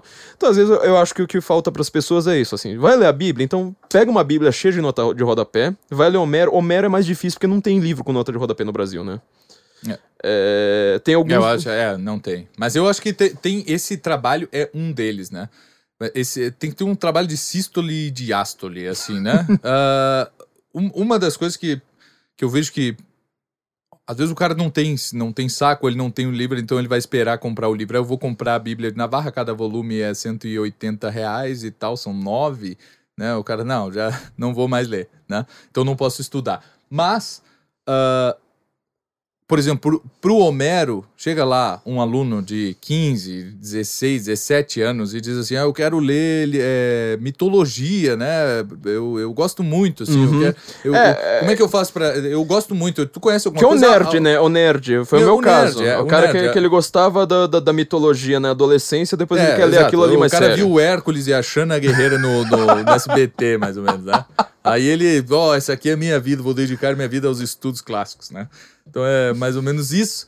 Mas a gente tem no Brasil, eu vou fazer propaganda aqui, eu sei, esses livros não tem aqui na livraria. Eu tava do esperando que você comum, fizesse, na verdade. Mas né? eu vou e é uma não tem nem na minha livraria nem na do Flávio, então tá tudo bem, né? Vamos vamos Tô aqui com deles na mão. Mas vamos fa- fazer assim, ó. Eu- Eu vou indicar dois é, dois livros, certo? Para questão de Grécia Antiga. Assim, eu quero entender a literatura grega. E que, são, que é uma coisa muito comum no século XIX fazerem isso, certo? E aqui no Brasil nós temos um caso. Nós, nós, é, lá em Porto Alegre tem um professor de português chamado Cláudio Moreno, que escreveu um romancezinho, certo? Desses LPM Pocket, é a LPM a editora, chamado Troia. Ele ficou rico porque simplesmente foi na mesma época que lançaram o filme do Brad Pitt. Não tem Nossa, nada a ver uma coisa com esse. Não tem nada a ver uma coisa com a outra, mas foi é, coincidência total, assim, as pessoas compravam porque achavam que era a história do, do filme, né? Foi um best-seller, isso aí, assim, sei lá, em 2000 e alguma coisa, 2003, pode ser, alguma coisa assim, 2004. E é muito bom ali, porque ele, para ter uma ideia, a Ilíada ela começa lá no final do último ano da Guerra de Troia e tal, né? E dura algumas semanas. E a guerra durou 10 anos, certo? Ela não conta nem o início, as causas da guerra, né? Ela cita de vez em quando ali no Ela faz flashbacks. Faz alguns flashbacks, né? E nem todos. Mas a literatura antiga toda, tanto grega quanto romana, vai se basear nesses. onde o Homero deixou quicando ali para construir uma tragédia inteira, fazer um outro poema, escrever cartas de amor entre os personagens e não sei o quê, que nos deram outras informações. O que o Cláudio Moreno faz é pegar todas essas leituras que ele fez dessas outras fontes, além da Ilíada, e contar desde o casamento de Peleu e Tétis, que é o episódio da maçã dourada para a mais bela das deusas, Pomo da o discórdia. pomo da discórdia, é, e até o fim, né? até a volta dos heróis é, da, da guerra dos gregos de volta ao lar e de Enéas fugindo, né? o refugiado Enéas que vai para a Itália. Né? Uma coisa que sempre acontece, o pessoal sair da Ásia e se refugiar na Itália. né? Mas ah, isso aí já está na, na história. Inclusive, não é isso? eu não- Inclusive ser turco também, né? Os turcos... Exatamente, Pois é. exatamente, né? Então chegar pela Itália ali e tal e fundar uma nova civilização. É, isso acontece mesmo, certo? E esse, por incrível que pareça, na Itália é um dos argumentos, né? Um, eu conversava sobre isso com o meu amigo Guto Brignoli quando estive eh, visitando ele lá no Südtirol, onde ele mora, em em Bolzano. Eu não é? conheço essa cidade, maravilhosa, cara. Não, Adoro coisa- coisa Maravilhosa, né? E E aí a pessoa falava- fala alemão lá melhor que na Áustria, porque eu não consegui entender nada na Áustria. Não chegou em Bolzano, eu falei, nossa, tô em casa, É, finalmente. não, ali o pessoal ele, ele tem, eh, estudam na escola, assim, não é? É, é a primeira é língua da uma- cidade, na é verdade, uma né? resistência, assim, cultural. Somos, temos passaporte italiano, mas não temos cultura italiana e tal. Mas falávamos disso, né? Porque é, é, toda essa questão de imigração hoje Para ter uma ideia, o pessoal no parlamento, inclusive a esquerda, é, usava Enéas, certo? Usava Virgílio Como argumento. como argumento, certo? E é um argumento válido dentro dessa, dessa cultura. Depois tem que ver alguma coisa assim. Eu, eu aceito, por começar o debate, tratar. Ah, tu quer tratar de Enéas? Então vamos ver quem vivia antes aqui na Itália, antes da chegada do Enéas com a civilização. E vamos ver o que a partir de Enéas surge, de acordo com o mito, não é? E vamos ver se essa é a mesma situação, não é? Não é porque o Virgílio no início lá diz assim, prófugos, chama o Enéas de prófugos, e a palavra prófugo é a mesma hoje em dia italiano para dizer refugiado, né? Então eu vejo aqui, ó, a Itália começa com refugiado, e vocês estão ah, tirando os refugiados aqui da- da, Refugiado, pra quem não conhece a história da, Enéas, da, da Eneida, só pra gente acertar aqui, né? O Enéas, Boa, ele boa. tá do lado perdedor, ou seja, a guerra de Troia é vencida pelos gregos, os troianos que estão provavelmente na, na, na Turquia, eh, eles perdem, e o Enéas é o perdedor, ele tem a cidade completamente destruída, ele foge, tá- os dois estão fugindo, né? uma Odisseu... tá- vocação divina, não é? É. Para sair e salvar os penates, não é? É, e- é, que são os deuses da, da cidade, né? ou seja, manter o aspecto espiritual vivo, é? Da- mesmo que não cidade. seja no mesmo local, né? Então Exato. ele vai querer sair dali. Tá o Odisseu fugindo. A Odisseia é a fuga do Odisseu. Fuga não, né? Ele Fuga tá não, é a voltando. volta, ele, né? A volta do Odisseu. É... não sei, esqueci o nome da ilha Ítaca. dele. Ítaca, claro. Pra- para Ítaca, enquanto Enéas ele está de fato fugindo aqui no caso. Ele vai par- passar inclusive pelo norte da África. Existem templos a Enéas no norte da África, exatamente dessa época, uma coisa assim dificílima de ser né? explicada, né? É. Tipo, Cartago provavelmente foi fundada por alguém daquela época, talvez fugindo da, da Guerra de Troia. E ele chega à Itália, então, e é, é- é dele, descendência de, de Enéas, que vai, vão ser Romo e Rêmulo. Roma né? e Remo, exatamente. Ele funda, não funda Roma, né? ele funda Alba Longa, que tá ali, né? ah, que é pertinho ali. Então ele tem, tem- só pra explicar aqui pra quem não conhece Eneida, né? Exatamente, né? Então ah, a gente vê que existe ainda esse, esse debate aí, né? E, e a literatura serve de debate, assim como serve para tudo, né? Porque a gente é, a literatura é uma coisa mais afastada e justamente por ser imaginativa, Uhum. ela é muito mais fácil de nós tratarmos as coisas. Argumentos históricos, eles são a gente precisa tomar um lado na história, precisa tratar da coisa assim. Quando é literatura, A é beleza. interpretação tá aberta. A, né? a interpretação tá aberta, né? Não é à toa. Se a gente pega o Hípias, o- a Hípias, não sei se é o maior ou menor, de Sócrates, e, e ali a, a história toda começa tentando ver, só, olha só, mas Odisseu é um cara virtuoso ou ele é, na verdade, um, um- um mentiroso aí, um, um malandrão, não é? Essa é a questão inicial que Sócrates eh, vai eh, responder ali no, no diálogo, né? Por quê? Porque os dois conseguem tratar de uma forma distanciada assim a questão e conseguem chegar numa conclusão sobre a virtude e tudo isso, né? Se eles pegarem um cara histórico, como a gente hoje em dia faz, a gente sempre pega alguém histórico ou, ou pior, contemporâneo para O tratar pior ainda que histórico e contemporâneo é o acadêmico. acadêmico, É, exato. o- Que é o cara citando o professor dele, que ele tá lá uh, enchendo o professor de citação, que é pra ele ver se ele consegue passar. Porque aí ele vai também ser citado algum dia Exato, pelos exato. próprios alunos dele e vai falar: tá vendo? Eu sou um grande professor porque eu sou citado. E, Exato, é- é- e a, e a forma é, é democratização da, da, da verdade, isso, né? O cara vai achar que ele é mais verdadeiro porque ele é mais citado. Exato. Mas eu acho que Aristóteles começou com isso, quando ele diz lá Sócrates é mortal e logo, né? Sócrates é homem, logo Sócrates é mortal. Não, mas ele tá tirando sarro do Sócrates. Não, não vale. Só, aí tem ironia. A- Não, ali o Sócrates teria falado, Ih, meu, eu percebi que você me zoou aqui. Não... Exato, ali é é uma zoação é, clássica, né? Daí o cara, para fazer um manual totalmente original da, de lógica, ele muda o nome né, do, do fulano e diz assim, nova lógica. É porque agora é Caio, não é mais o Sócrates, né? Tem os três nomes italianos, né, pra isso. É Caio, Túlio... Não, como é que é? Túlio, Caio e Mévio, né? Mévio, São os exato. três nomes que, que você... É tipo fulano, beltrano e cicrano, né, em, em, em português. Exato. Então a gente tem, na verdade, bom, esse é, um, esse é um bom panorama, ou seja, a gente já tá começando a responder algumas perguntas que sempre fazem aqui pra gente. Primeiro lugar, Você deu o livro Troia. Você iria Troia, dar um de Cláudio- segundo livro Cláudio Moreno. Cláudio Moreno. Cláudio Moreno. Eu não conheci esse livro. É, você vai dar o segundo. eh, também é sobre a Grécia Antiga? É a mesma coisa, certo? É a mesma coisa, só que é um livro do século XIX que tem aí também. Não sei qual é a editora, eu acho que tem mais de uma. Eu li em alemão, então não sei. Eu só sei que tem no Brasil, porque quando eu li faz uns dois anos, né, buscando alternativas também ali para o Cláudio Moreno, e me disseram: esse livro já tem traduzido no Brasil, que é. O problema é saber o título agora em português, como saiu assim, mas é Gustav Schwab, certo? Gustav Schwab, ele era um pastor, prof, é, pastor professor, né? Na verdade, assim, dentro da cultura luterana prussiana, tem essa figura que é muito admirável, que é muito bonita, do cara que ele é o intelectual da vila. Então uhum. ele é o, o pastor, então ele prega, ele explica as escrituras. Durante a semana ele dá aula na escola de alemão, matemática, história e tudo que, tudo que precisar, não é? E de, isso de manhã e de tarde ele dá. Ele, e, de, e à noite ele rege o coral também, faz essas coisas assim, né? Então ele é organista, ele vai ali, prega e também vai lá no órgão para acompanhar o pessoal. Ele é meio um, um funcionário formado para isso, né? E polímata, como, né? É, ele é um polímata. E aqui no Rio Grande do Sul existiu muito essas figuras, assim. O próprio. As comunidades se organizavam para mandar trazer um cara desses da Alemanha, né?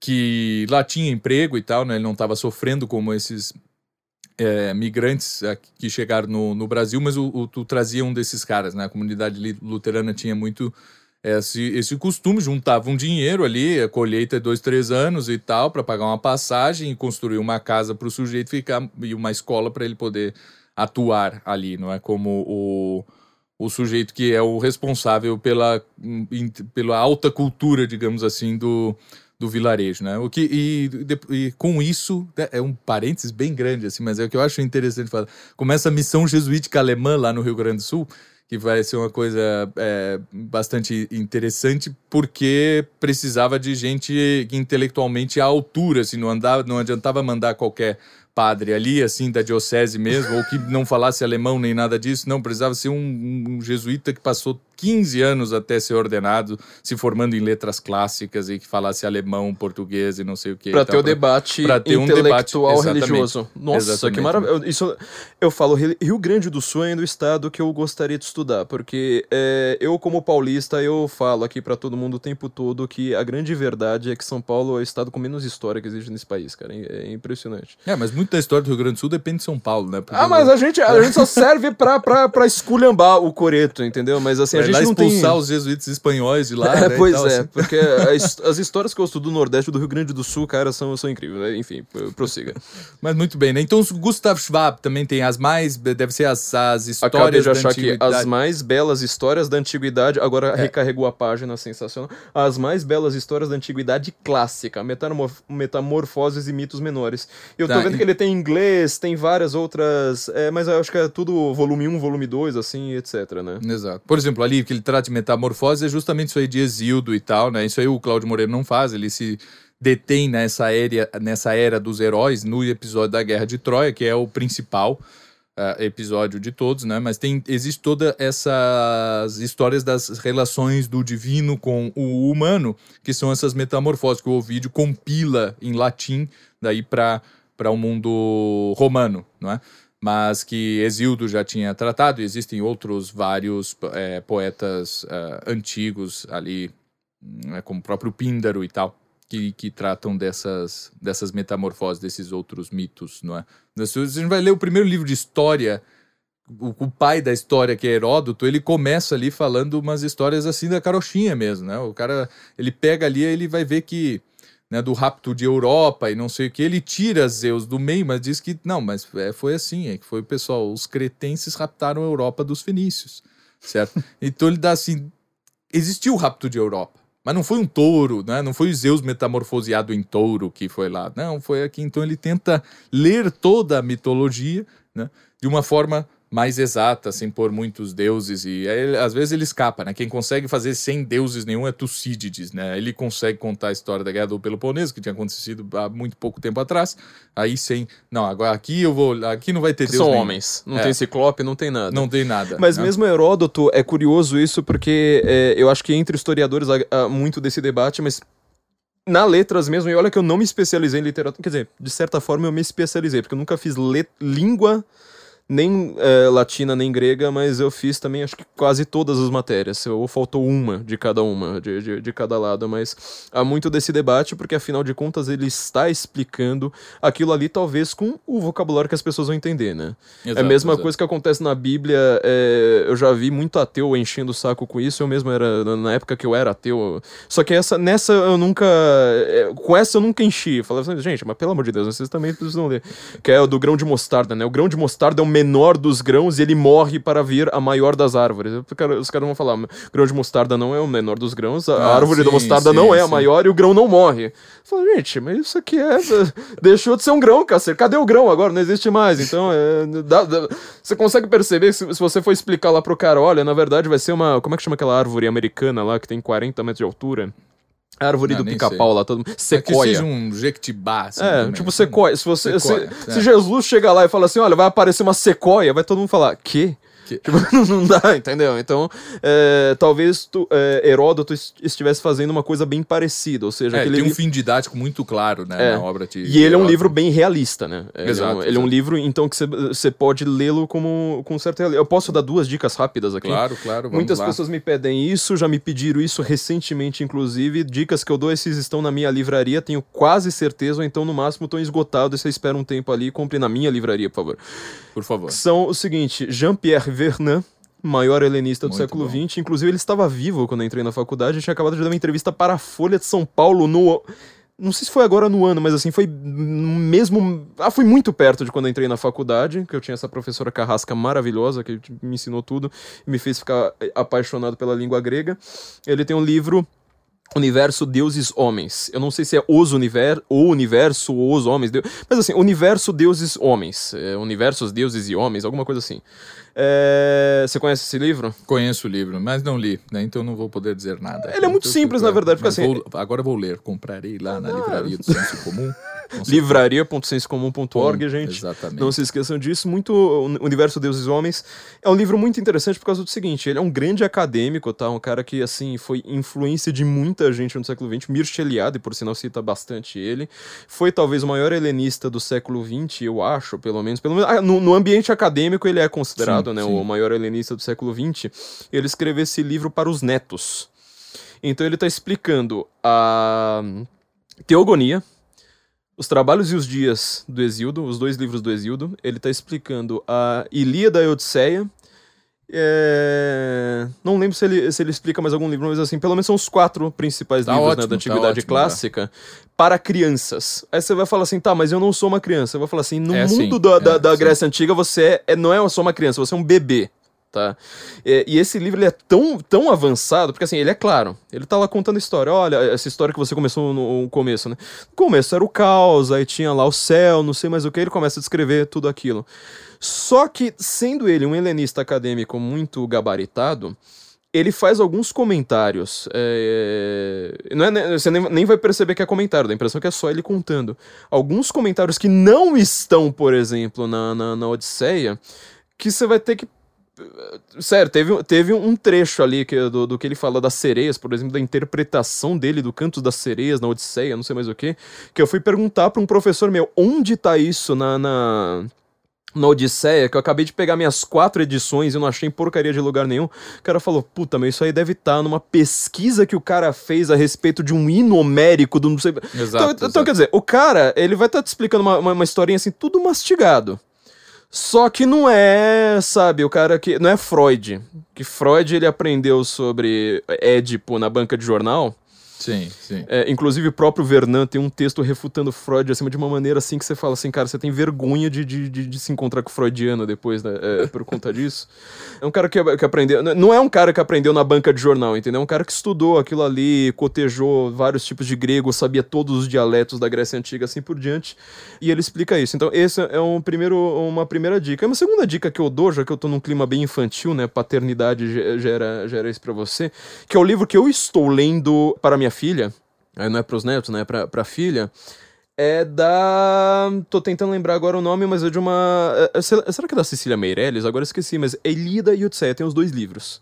E ela conta história também pra criancinha. Então, assim. Pode ser, eu acho que tem isso aí também. É né? da Cecília mesmo. Eu vou. per- Eu, vou E alguma coisa do próprio Monteiro Lobato, se tu leres o Minotauro do, do Monteiro Tem- Lobato. Ai, mas é pra criança. Eu disse, tu és a criança, todos nós somos crianças, certo? E, cara, e mitologia é coisa de criança. E é coisa de adulto. E é coisa de adulto. E é coisa é- de, de velho, Não inclusive. tem problema né? nenhum estar com aquela linguagem, né? Então você tem esse. e- e- e- Isso, essas- isso aí pra, pra Grécia, né? Eu acho que. É o Ruth que- Rocha, desculpa. É Ruth Ruth Rocha. É, Também. da Ruth Rocha eu vou falar. É, não só tá muito bem escrito, ele é claro, como tá muito bem pesquisado. E mesmo esse livro ele já vai te indicar a ideia de você ler com umas notas de rodapé. Porque mesmo sendo infantil, ela vai lá, tem lá a imagenzinha e fala assim: mas peraí, o que, que ele quer dizer com isso aqui? Ah, Claro, é desse claro. jeito. E, E, é, e não ficar e não, e não se prender, porque uma das coisas legais da literatura antiga é que não tem essa. Um, um antigo ele não teria problema nenhum de ver um filme sendo feito sobre a Odisseia, por exemplo. Ele vai, ah, mas tá diferente no livro, eu não sei o quê. Que hoje em dia o pessoal reclama, não é? Ele vê O Senhor dos Anéis e depois ele lê o livro e diz, ah, no filme tá diferente, o filme é ruim, ou sei lá o quê, não é? Ah, então o cara tem essa, esse tipo de crítica. Isso sim infantil, né? Pelo amor de Deus, vai ler o Monteiro Lobato, vai ser menos infantil do que isso. Mas ficar achando que no cinema o cara tem que ser fidedigno com o livro, né? Assim, o livro pode ser no máximo uma inspiração, assim, não tem como fazer um, um livro é, com imagens, né? Sobre isso, eu já vou entrar aqui numa questão um pouco mais filosófica, um pouco mais avançada, que é o seguinte: a sua interpretação também não é o livro, viu? Você Exatamente, leu o livro, mas a, a interpretação que você deu, a leitura que você deu, também não é o próprio, não, também não é o próprio Homero, E entendeu? não tem problema nenhum ser assim, porque é, pra isso mesmo que serve a literatura, ela te dá. Ah, na verdade, ela te dá liberdade de interpretar as coisas, porque se tu não leres nada, tu não tem liberdade de imaginar nada, porque tu não é acostumado a ver uma pessoa gabaritada fazendo aquilo, é que nem um engenheiro, né? Um pedreiro ali precisa ver o outro cara construindo a casa para ele conseguir construir a casa também.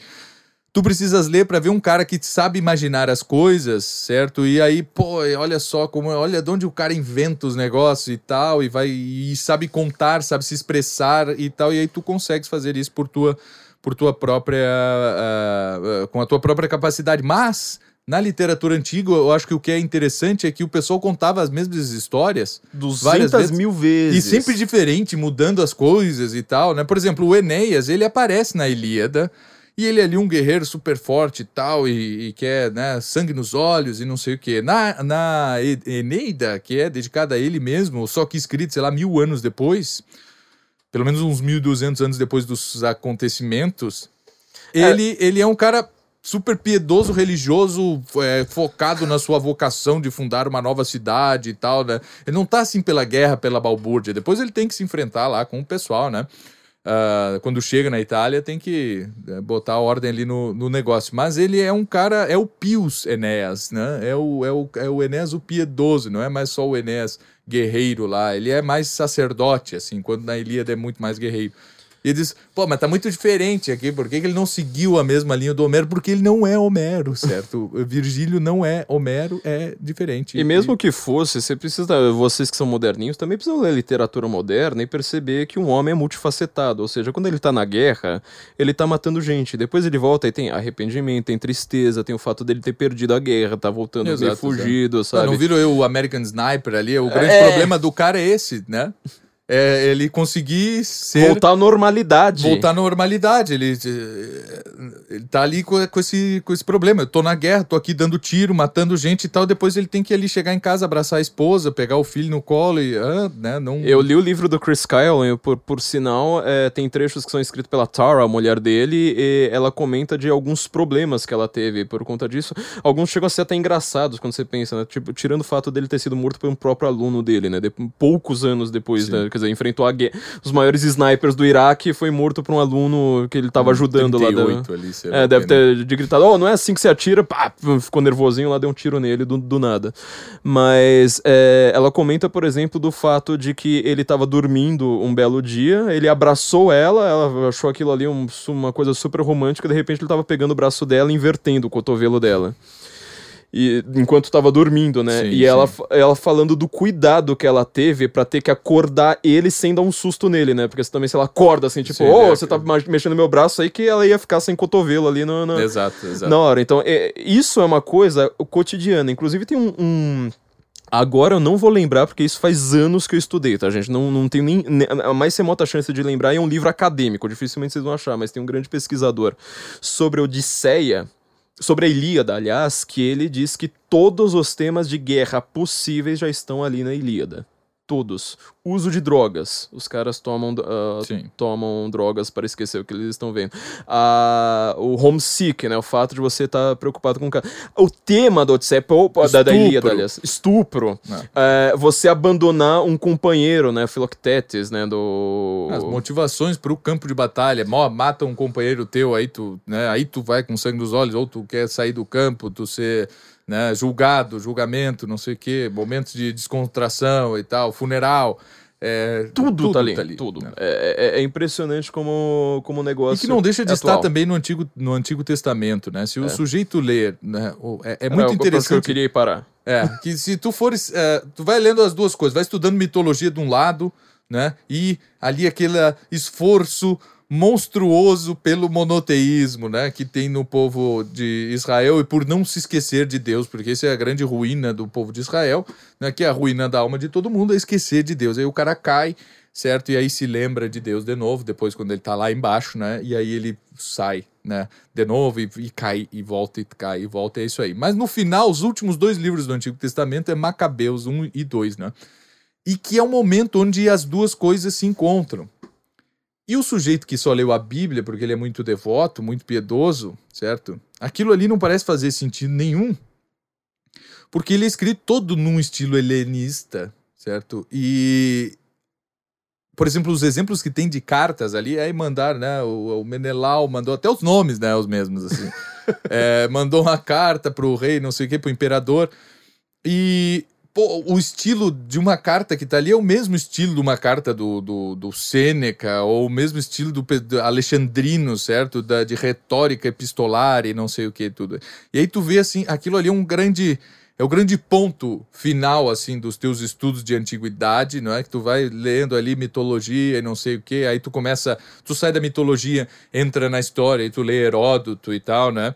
Eu nunca aconselho fazer o contrário, né? Ou vai ler Tucídides, Xenofonte e, e se aventura ali um pouco na filosofia.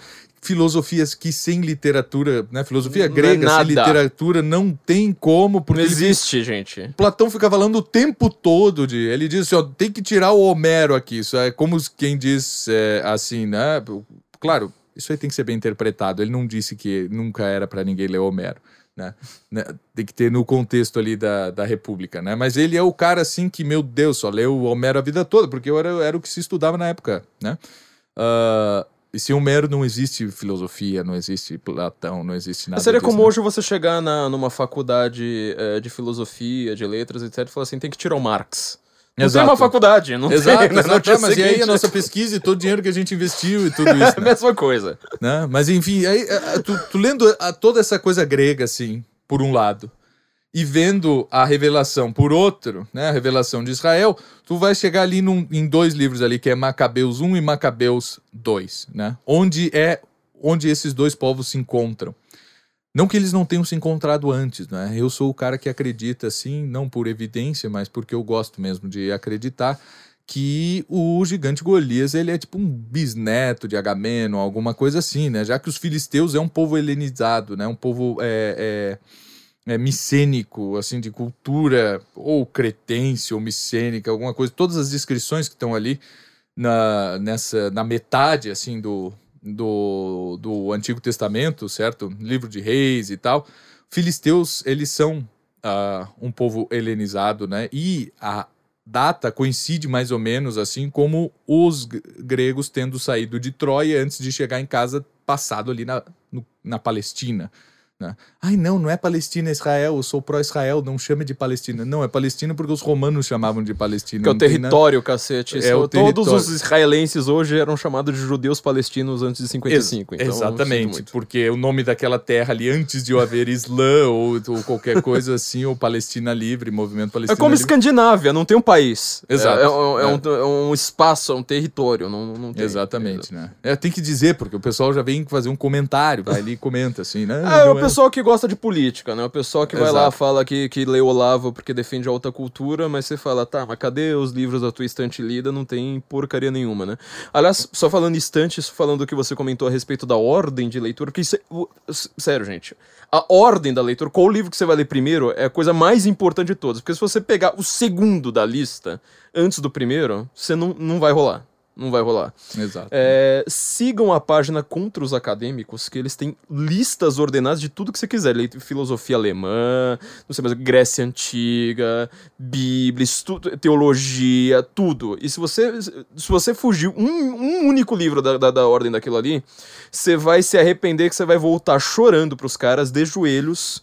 É, tem um- um- um tem um, um- um negócio assim, sabe, de um metro de altura que você tem que passar por baixo, que é pra você ir ajoelhando assim, chorando, se humilhando, Isso, se isso. chicoteando, falando, Aquele desculpa, eu gastei... Monumento em Fortaleza ao Castelo Branco, eh, tem uns degraus assim todo tortos, né? Assim porque tu não consegue Pra subir, tem que olhar bem pro chão pra saber onde tá pisando, pra que a- automaticamente tu vá subindo no Monumento ao Castelo Branco olhando pra Jogando baixo, pra fazendo baixo. uma reverência assim, É, então. né? Então, É isso. isso aí. aí. se você fugir um livro da, da, da ordem, gente, você vai ter que. vai voltar lá e falar assim: olha, gastei seis meses da minha vida à toa, desculpa, eu vou me chicotear. Aí eles vão te dar um chute na cara muito bem merecido. Então, é, sigam essas ordens do, do Contra os Acadêmicos, porque com isso vocês vão entender. Bom, é, o que, que a gente pode falar então a respeito? Já, a gente já falou bastante de Grécia Antiga da importância então do Antigo Testamento agora para o mundo moderno, né? E isso eu, eu- eu queria que você fizesse um esforço agora para a gente até pular um pouco, mas só um pouquinho, a questão religiosa, porque assim, obviamente você precisa estudar assim, A não, religião, é, isso seja. aí, claro. mas É. assim, mesmo para um ateu, por que, que um ateu desgraçado precisa estudar o Antigo Testamento? Uma- uma- uma- eu já fiz essa metáfora aqui, no, essa analogia no, no Guten Morgen algumas vezes. Por exemplo, você não vai entender cinco séculos de história se você não entender reforma protestante. Ah, mas eu não sou nem protestante nem católico. Dane-se, você precisa estudar, meu filho. Ah, Existe a Alemanha por causa disso, existiu Primeira Guerra por causa disso, existiu, sabe, é, estados modernos por causa disso, existiu Portugal. Portugal não, mas assim, existiu o, o- todo o contexto da Europa para ter descobrimento do Brasil, por exemplo, tem, tem a ver com esses negócios. Então você precisa estudar, dane-se. Ah, mas eu não sou nem católico nem protestante. Mas você vai ter que saber o que, que o Lutero quis reclamar com os monges beneditinos, entendeu? Você vai ter que entender. O que, que até um ateu, por exemplo, precisa tirar do Antigo Testamento? A gente já, já explicou, né? Pega uma Bíblia e leia a porcaria das notas de rodapé, porque elas são muito importantes. Exato, certo. Ah, não consegui, eu, eu sou disléxico, eu sou não sei o quê. Vamos pra coisa. Eu, eu tinha. A, o primeiro contato que eu tive com a história sagrada, como é chamado também é, o, a Bíblia, foi com um livro antigo, sei lá, dos anos 70, que tinha lá em casa já, que devia ser ainda do meu pai quando era criança, ou alguma coisa assim que se chama A Mais Bela História, que é uma Bíblia em quadrinhos, mas não HQ, assim, com balõezinhos e coisa. Tem imagens e do lado tem texto corrido, assim mesmo, né?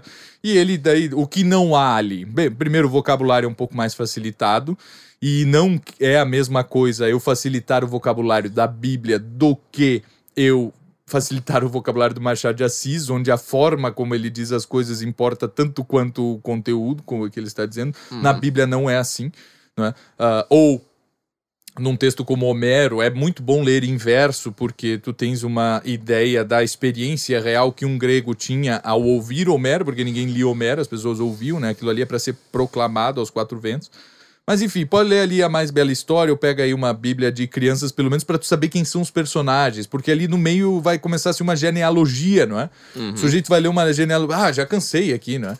E começa e vai página e página, né? Não, eu vou, eu vou ir pro Novo Testamento, é que entendeu o cristianismo. Aí começa lá, livro da vida de Jesus, filho de Davi, filho de Abraão.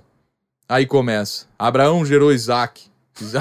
E aí começa assim, meu Deus, que história é essa? Que fica só falando, bom, vai ter umas três páginas assim, aí vai. O nascimento de Jesus foi assim, estava José prometido, ao- não sei, ah, beleza. Tem toda uma razão pra isso, mas assim, você não vai Exatamente, entender hoje. exatamente, não você vai precisa. é, exatamente, pode pular. Sabe, é como ler O Senhor dos Anéis. Tu não vai ler aquelas poesias todas ali que estão ali no meio, certo? Na primeira leitura, porque senão não, não lê, né? Eu, na verdade, só li uma vez e sem as poesias, certo?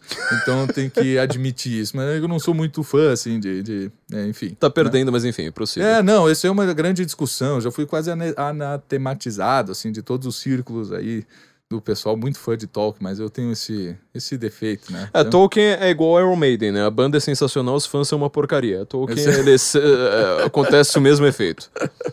Muito bem, muito bem. Então, ainda bem que eu não sou fã de Iron Man. Então, assim, né?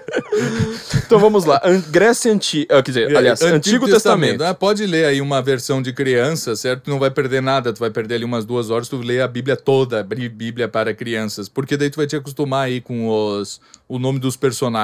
Com a Vê um- história, né? Porque assim, por exemplo. Ah, eu vou falar. O arquétipo em si, tu vê o jogo, filme do, do, da, da Disney lá do Moisés, certo? Ai, mas tá diferente na Bíblia.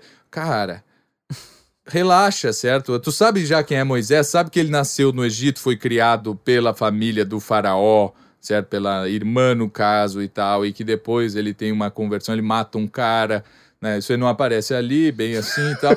Mas aí ele sai fora, né? Vai pro deserto e tal, aí conhece a, a, a esposa dele e tal. E já tá legal, sabe? Tu, mais ou menos assim, tu começou a entender a narrativa e depois pode te atracar ali e, e ver versículo por versículo, né? Ainda pode pular a genealogia, mas não tem problema nenhum ver um filme aí de José do Egito, não da Record, certo? Eu tive que fazer essa ressalva, assim, eu me lembrei, pá, mandando ver o pessoal ver o filme, vai ver a Record e tal. É, na verdade, isso é importante ser dito, porque assim, as pessoas elas têm um nojinho de, de qualquer forma de adaptação, só que assim, pra você fazer um estudo sério, não- você não vai começar no primeiro versículo, entendeu? a Exato, sua primeira leitura não vai ser séria, então você pri- primeiro precisa conhecer a história. Eu ouvi uma homilia de um padre é, esses dias, foi bastante interessante, foi na Sexta-feira Santa, óbvio, né? É, que a leitura era sobre, obviamente, a morte de Jesus. E a homilia do padre foi, foi bastante curiosa, porque eu nunca tinha reparado nisso. Você reparou quantos, versos, quantos versículos tem na Bíblia para o momento em que Jesus morre? Ou seja, é uma das histórias mais conhecidas. Essa, tipo, até os ateus conhecem. Ve- Versi, eh, Versículo na Bíblia, ou seja, tipo, ah, tá, tá. na- Aquele momento que você sabe, tipo, sobe na cruz, vai lá, morre. É que teve o sermão das sete, que é uma coisa tradicional de Semana Santa, que é o sermão das sete palavras, né? Que são as sete palavras que. É, tipo, as Jesus sete não palavras que estão nos quatro testamentos, né? Nenhum deles tem, a, tem, tem as sete inteiras, né? As sete, as sete frases que ele diz, né? Tenho sede, Exato. tudo está consumado, etc. Mas o teu filho. é, etc. para o momento que ele morre. Quer dizer, é o grande momento do cristianismo, ou seja, Jesus está morrendo. Tem um Sim. versículo na Bíblia. É, pois é. Não, É que eu não- assim, muito tipo, não, então ele foi crucificado, aí deu três horas e ele morreu. Yeah. E expirou, né? Expirou. Aí você Aí fala. você faz uma pausa na missa, o pessoal ajoelha, fica ali esperando um pouco, né? É. Como se assim, pô, teria que ter dito mais alguma coisa, né? É, aí até o padre falou, eu nunca tinha reparado nisso, falou assim, cara, a Bíblia inteira, olha o tamanho desse livro, tem um versículo.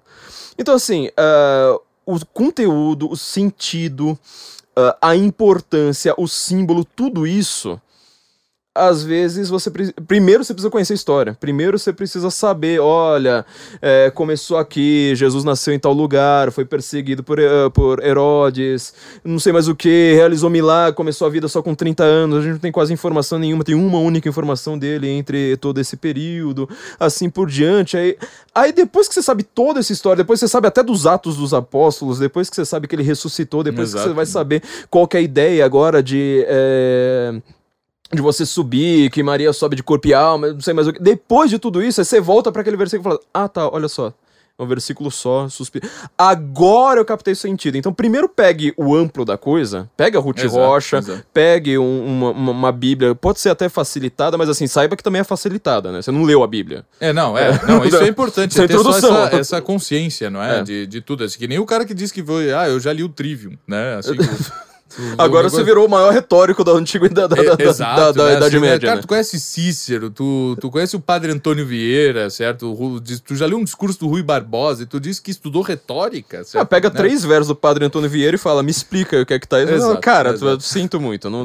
Ou melhor, sei lá, Gregório de Matos. Pronto. Que ele tem o um máximo e o, e o mais baixo também, né? Ele tem o elevado, de- o, o discurso ah, que é realmente, assim, de evangelização, quanto ele tá tirando Exato. sarro das putas no, em E da- Salvador. E hein? das É- freiras e tal. né? É isso aí. então, você não consegue, você não consegue. Então, é, primeiro lugar, vam- vamos pegar esse panorama inteiro, então, e depois como é que a gente dá uma aprofundada no Antigo Testamento e qual a grande importância dele para os dias de hoje.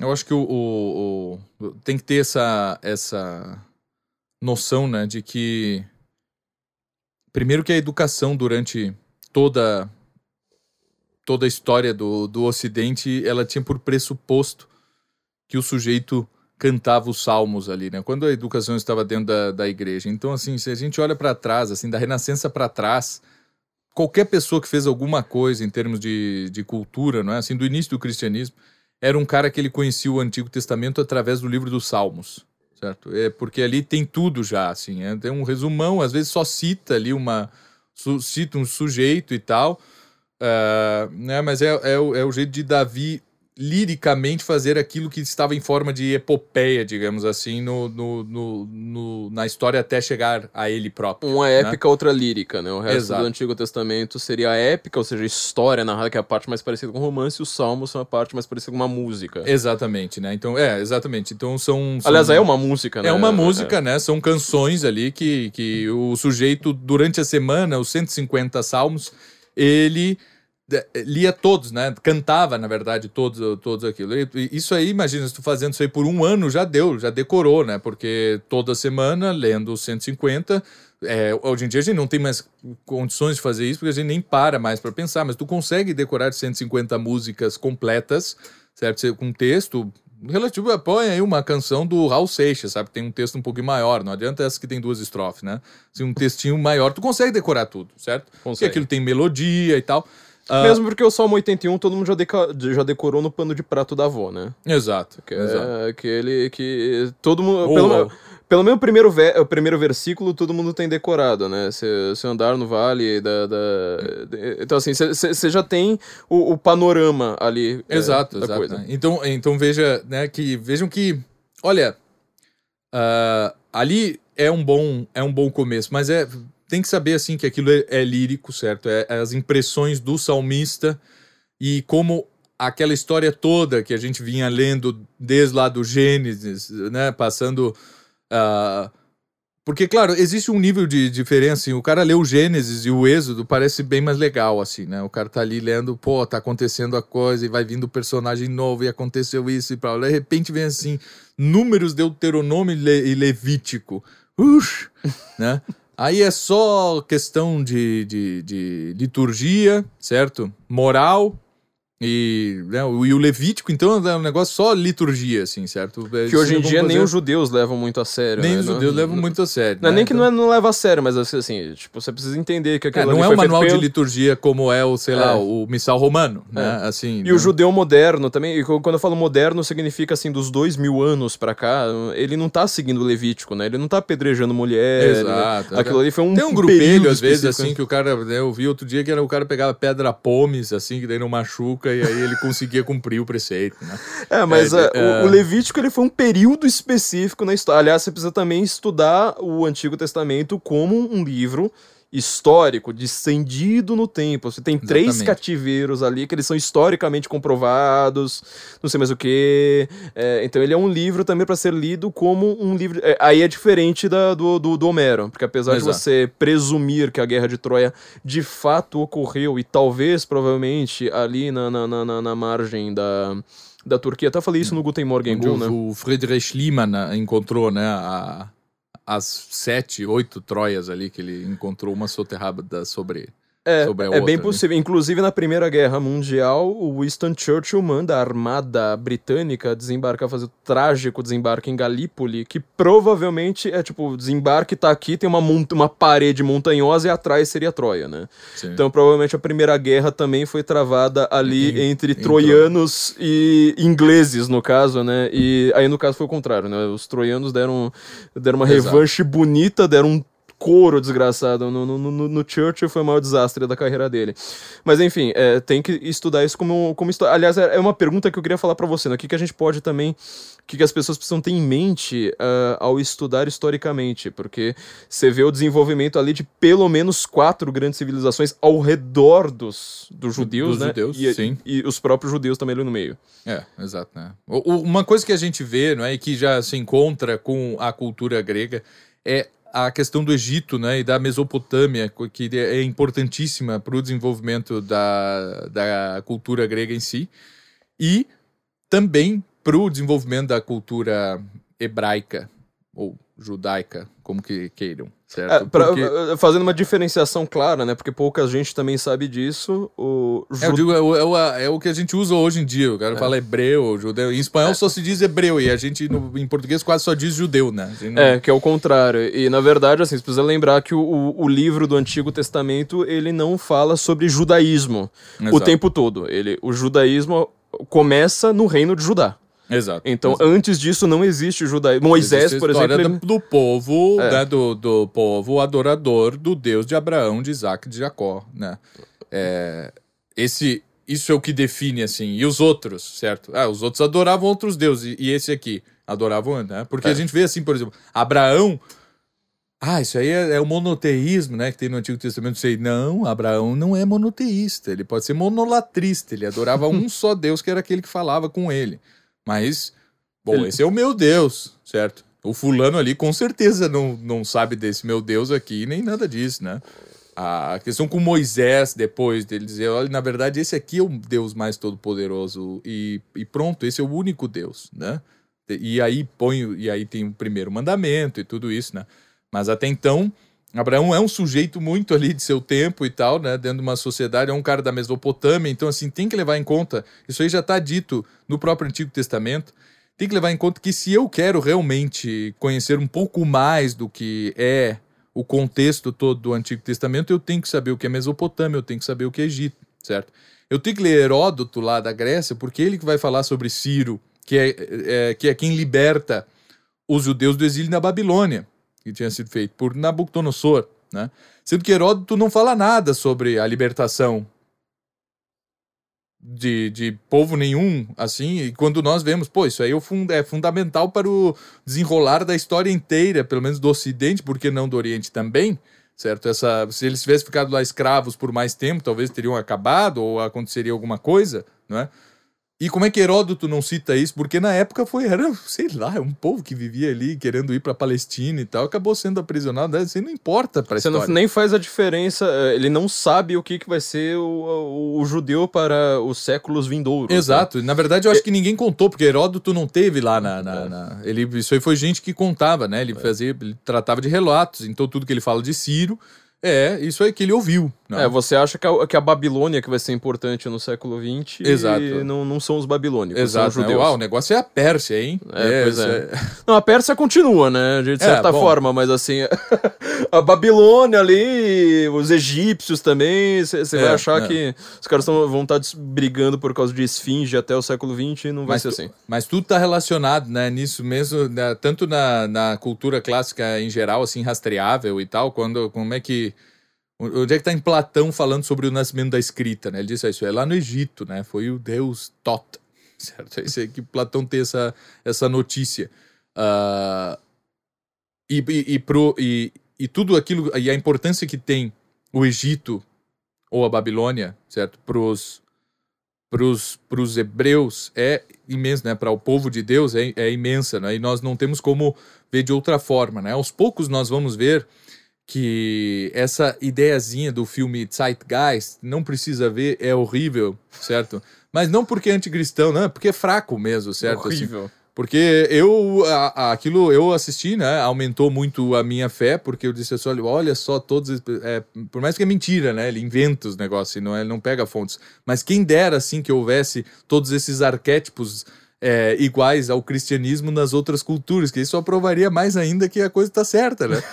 Ah, mas enfim, né? Essa é, é- é outra coisa. Agora que sim, existe toda um, existe todo um intercâmbio cultural ali no, no povo antigo, nessa antiguidade, antes de existir Grécia, de se falar em qualquer coisa, de se falar em Troia, certo? Um sujeito chamado Abraão saiu lá da Mesopotâmia porque ele, porque Deus falou com ele, disse vai embora. E era um cara com dinheiro, certo? Era um cara que estava bem de vida e tudo isso, e nunca deixou de ser bem de vida, né? Considerado um rico naquela época. Imagina, ele tinha lá um rebanho e escravo e tudo. Pô, né? Isso aí é, é- não é para qualquer um, né? Imagina tu ter um rebanho e dois, três escravos, assim, Eu queria ter uns, a vida. Eu também. Né? Eu queria ter. É, eu tô exato. tentando, né? Mas tem- tem, uns, uns impedimentos aí. Mas eu tô tentando. Vai ver É que por consigo. aí, né? É por aí. Então, e, e- esse é o negócio, né? Deus fala com ele, Deus fala com Abraão. Ah, isso já é metade do Gênesis, né? E aí vai acontecendo muitas coisas na vida de, de Abraão que já são muito legais, né? Nós temos ali o protótipo da, da, da comédia, certo? Em dois, em dois sentidos. Na comédia moderna, quando nós temos aquela cena da primeira ida de Abraão para o Egito, ele já está casado. E é muito boa a cena, assim, que, que é, um, é, é, um, é um filme de é um filme de comédia, né? Ele diz assim, olha, diz, diz pra Sara, né? Diz que tu é minha irmã, não vai dizer que tu é minha mulher, senão os caras vão me matar e vão ficar contigo, porque tu é muito bonita, né? Eles chegam no Egito e tal, dizem, ó, oh, não, é minha irmã. Mas mesmo assim o faraó, pô, beleza, vou casar com ela, né? Pega a Sara, leva para lá e Deus castiga o faraó, né?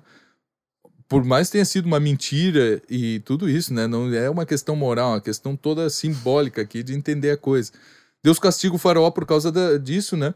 E aí vai o faraó, pô, Abraão, como é essa tua irmã aqui? Casei com ela e agora tô aqui recebendo castigos, né? Do, do teu Deus, provavelmente, né? Que tá me castigando. Ela, ah, é, que ela é minha mulher, né? Pô, como é que tu não me disse, né? E tal. Então, essa é uma cena. Uh, uh, Shakespeareana, né? Aquela vai, comédia exato, de erros. Comédia de erros, né? Então já tá ali assim, não, mas Shakespeare se baseou só no, na, na, na na, na tragédia, na comédia antiga, né, e tal, assim, mas pô, dá pra, tem muito pano pra manga aí, né, a gente lida com, trata com mais sacralidade a história do, da, do, do Antigo Testamento e tal, e não faz muita brincadeira e tal, mas tá cheio de, desses episódios. Aí o, o, Abraão sai do Egito daí, com mais dinheiro, porque o faraó, olha, vai-te embora, pega tua mulher, e toma aqui mais uns presentes e tudo, e pelo amor de Deus, para aplacar a ira do teu Deus, certo? Então Abraão, no fim, se dá bem ali na situação, né? No fim, tudo dá. Tudo, é, é uma comédia. Né, Tem a peripécia, né? Da... Ver, ex, exatamente, né? Mas numa comédia no outro sentido, como é a própria. Uh, o próprio sacrifício de Isaac, não é? Quando Abraão, enfim, é dito: Olha, agora tu vai e me oferece, eu te dei esse filho e tu tem que me oferecer o teu filho em sacrifício. E Abraão vai e tal, mas no fim é salvo, né? Não é uma tragédia como Ifigênia. E a gente começa a ver assim, pô, parece isso aí, parece Agamenon, né? E parece antigo, né? Eu acho, né? Ah, não, é, tá. É. É, é que Antígona é com o irmão, né? Mas ela tá, que é, é enterrada viva, inclusive, né? Então... Exato, exato. Né? Mas a Ifigênia é muito, assim, ó, para salvar o teu povo, para vocês cumprirem com a missão do povo que é chegar até Troia, porque eles estão em Aulis, né? Pararam ali e não tem mais vento. Eles não. Pô, saíram com todo mundo, aqueles, todas aquelas naus. E pelo mar cor de vinho, que Homero diz, não sei como era o vinho na época, mas não consigo. mas enfim, né? O vinho devia ser mais claro, assim, mais esverdeado, né? Eu acho que é desse vinho que ele tá falando e tal, né? Saíram com aquelas naus e param em Aulis e ficam ali. Uh, parados e não tem ventos, né? E aí ele chama lá o adivinho, o adivinho diz: Ó, oh, os deuses querem que tu sacrifique a tua própria filha Ifigênia, não é? E ele ah, manda buscar Efigênia lá, em, em, né, lá na Grécia e tal, em Micenas, não é? E manda vir aqui, diz que eu vou casá-la com Aquiles antes da guerra começar e tal, né? Ainda dão uma, inventa uma história ali para levar a guria embora, né? Uh, e sacrificam mesmo a Efigênia, não é? No, ali no e aí vem os ventos e eles conseguem, né? Então foi necessário fazer isso, né? Mas assim, a Artemis se compadece né, da virgem sacrificada e faz de Efigênia uma de suas de suas uh, sacerdotisas ali e tal, né? Dá uma certa imortalidade para para Efigênia, não é? O final da história é um pouco diferente, né? Mas é mas é parecido, certo? E aí nós vemos assim, pô, que é, esse negócio né, de um pai ter que sacrificar um filho para salvar o povo, né? É, é uma coisa que, que eu já ouvi em algum lugar, certo? Porque por que diabos tem que ser assim? Né? Por que, que a vida depois de Jesus no Novo Testamento tem que ser assim? Né? Não faria sentido nenhum contar só a história do Novo Testamento assim, como não fazia, não faz sentido só a história do Antigo Testamento sozinha, né? Então nós vamos ver que há esse e, e não só no Antigo Testamento, mas também em toda a literatura. Quando eu falei de Ciro, né? Antes aí o Heródoto conta, né, que ele nasceu e foi perseguido e queriam matá-lo. Aí os pais dele tiveram que fugir com ele, né? Uh, até que ele tivesse idade para poder voltar e se tornar o rei certo? Uhum. Ah, olha só onde é que tem essa história. Não é só em Sírio e não é só em, em, em Jesus de Nazaré, certo? Isso aí tem muita coisa. Ó, Édipo é a mesma coisa. Paris é assim também, né? A causa da guerra de Troia, porque Paris levou a Helena embora e tal. E Paris, ele tinha sido levado embora porque ele seria a causa da, da ruína de Troia. Ele ia ser morto, né? Mas há alguém que o salva. Zeus, a gente falou, né? Zeus, ele teve que ficar ali escondido Exildo na caverna, na né? caverna. né? Tomando Exato. leite. Tomando leite e tal, até sair da caverna.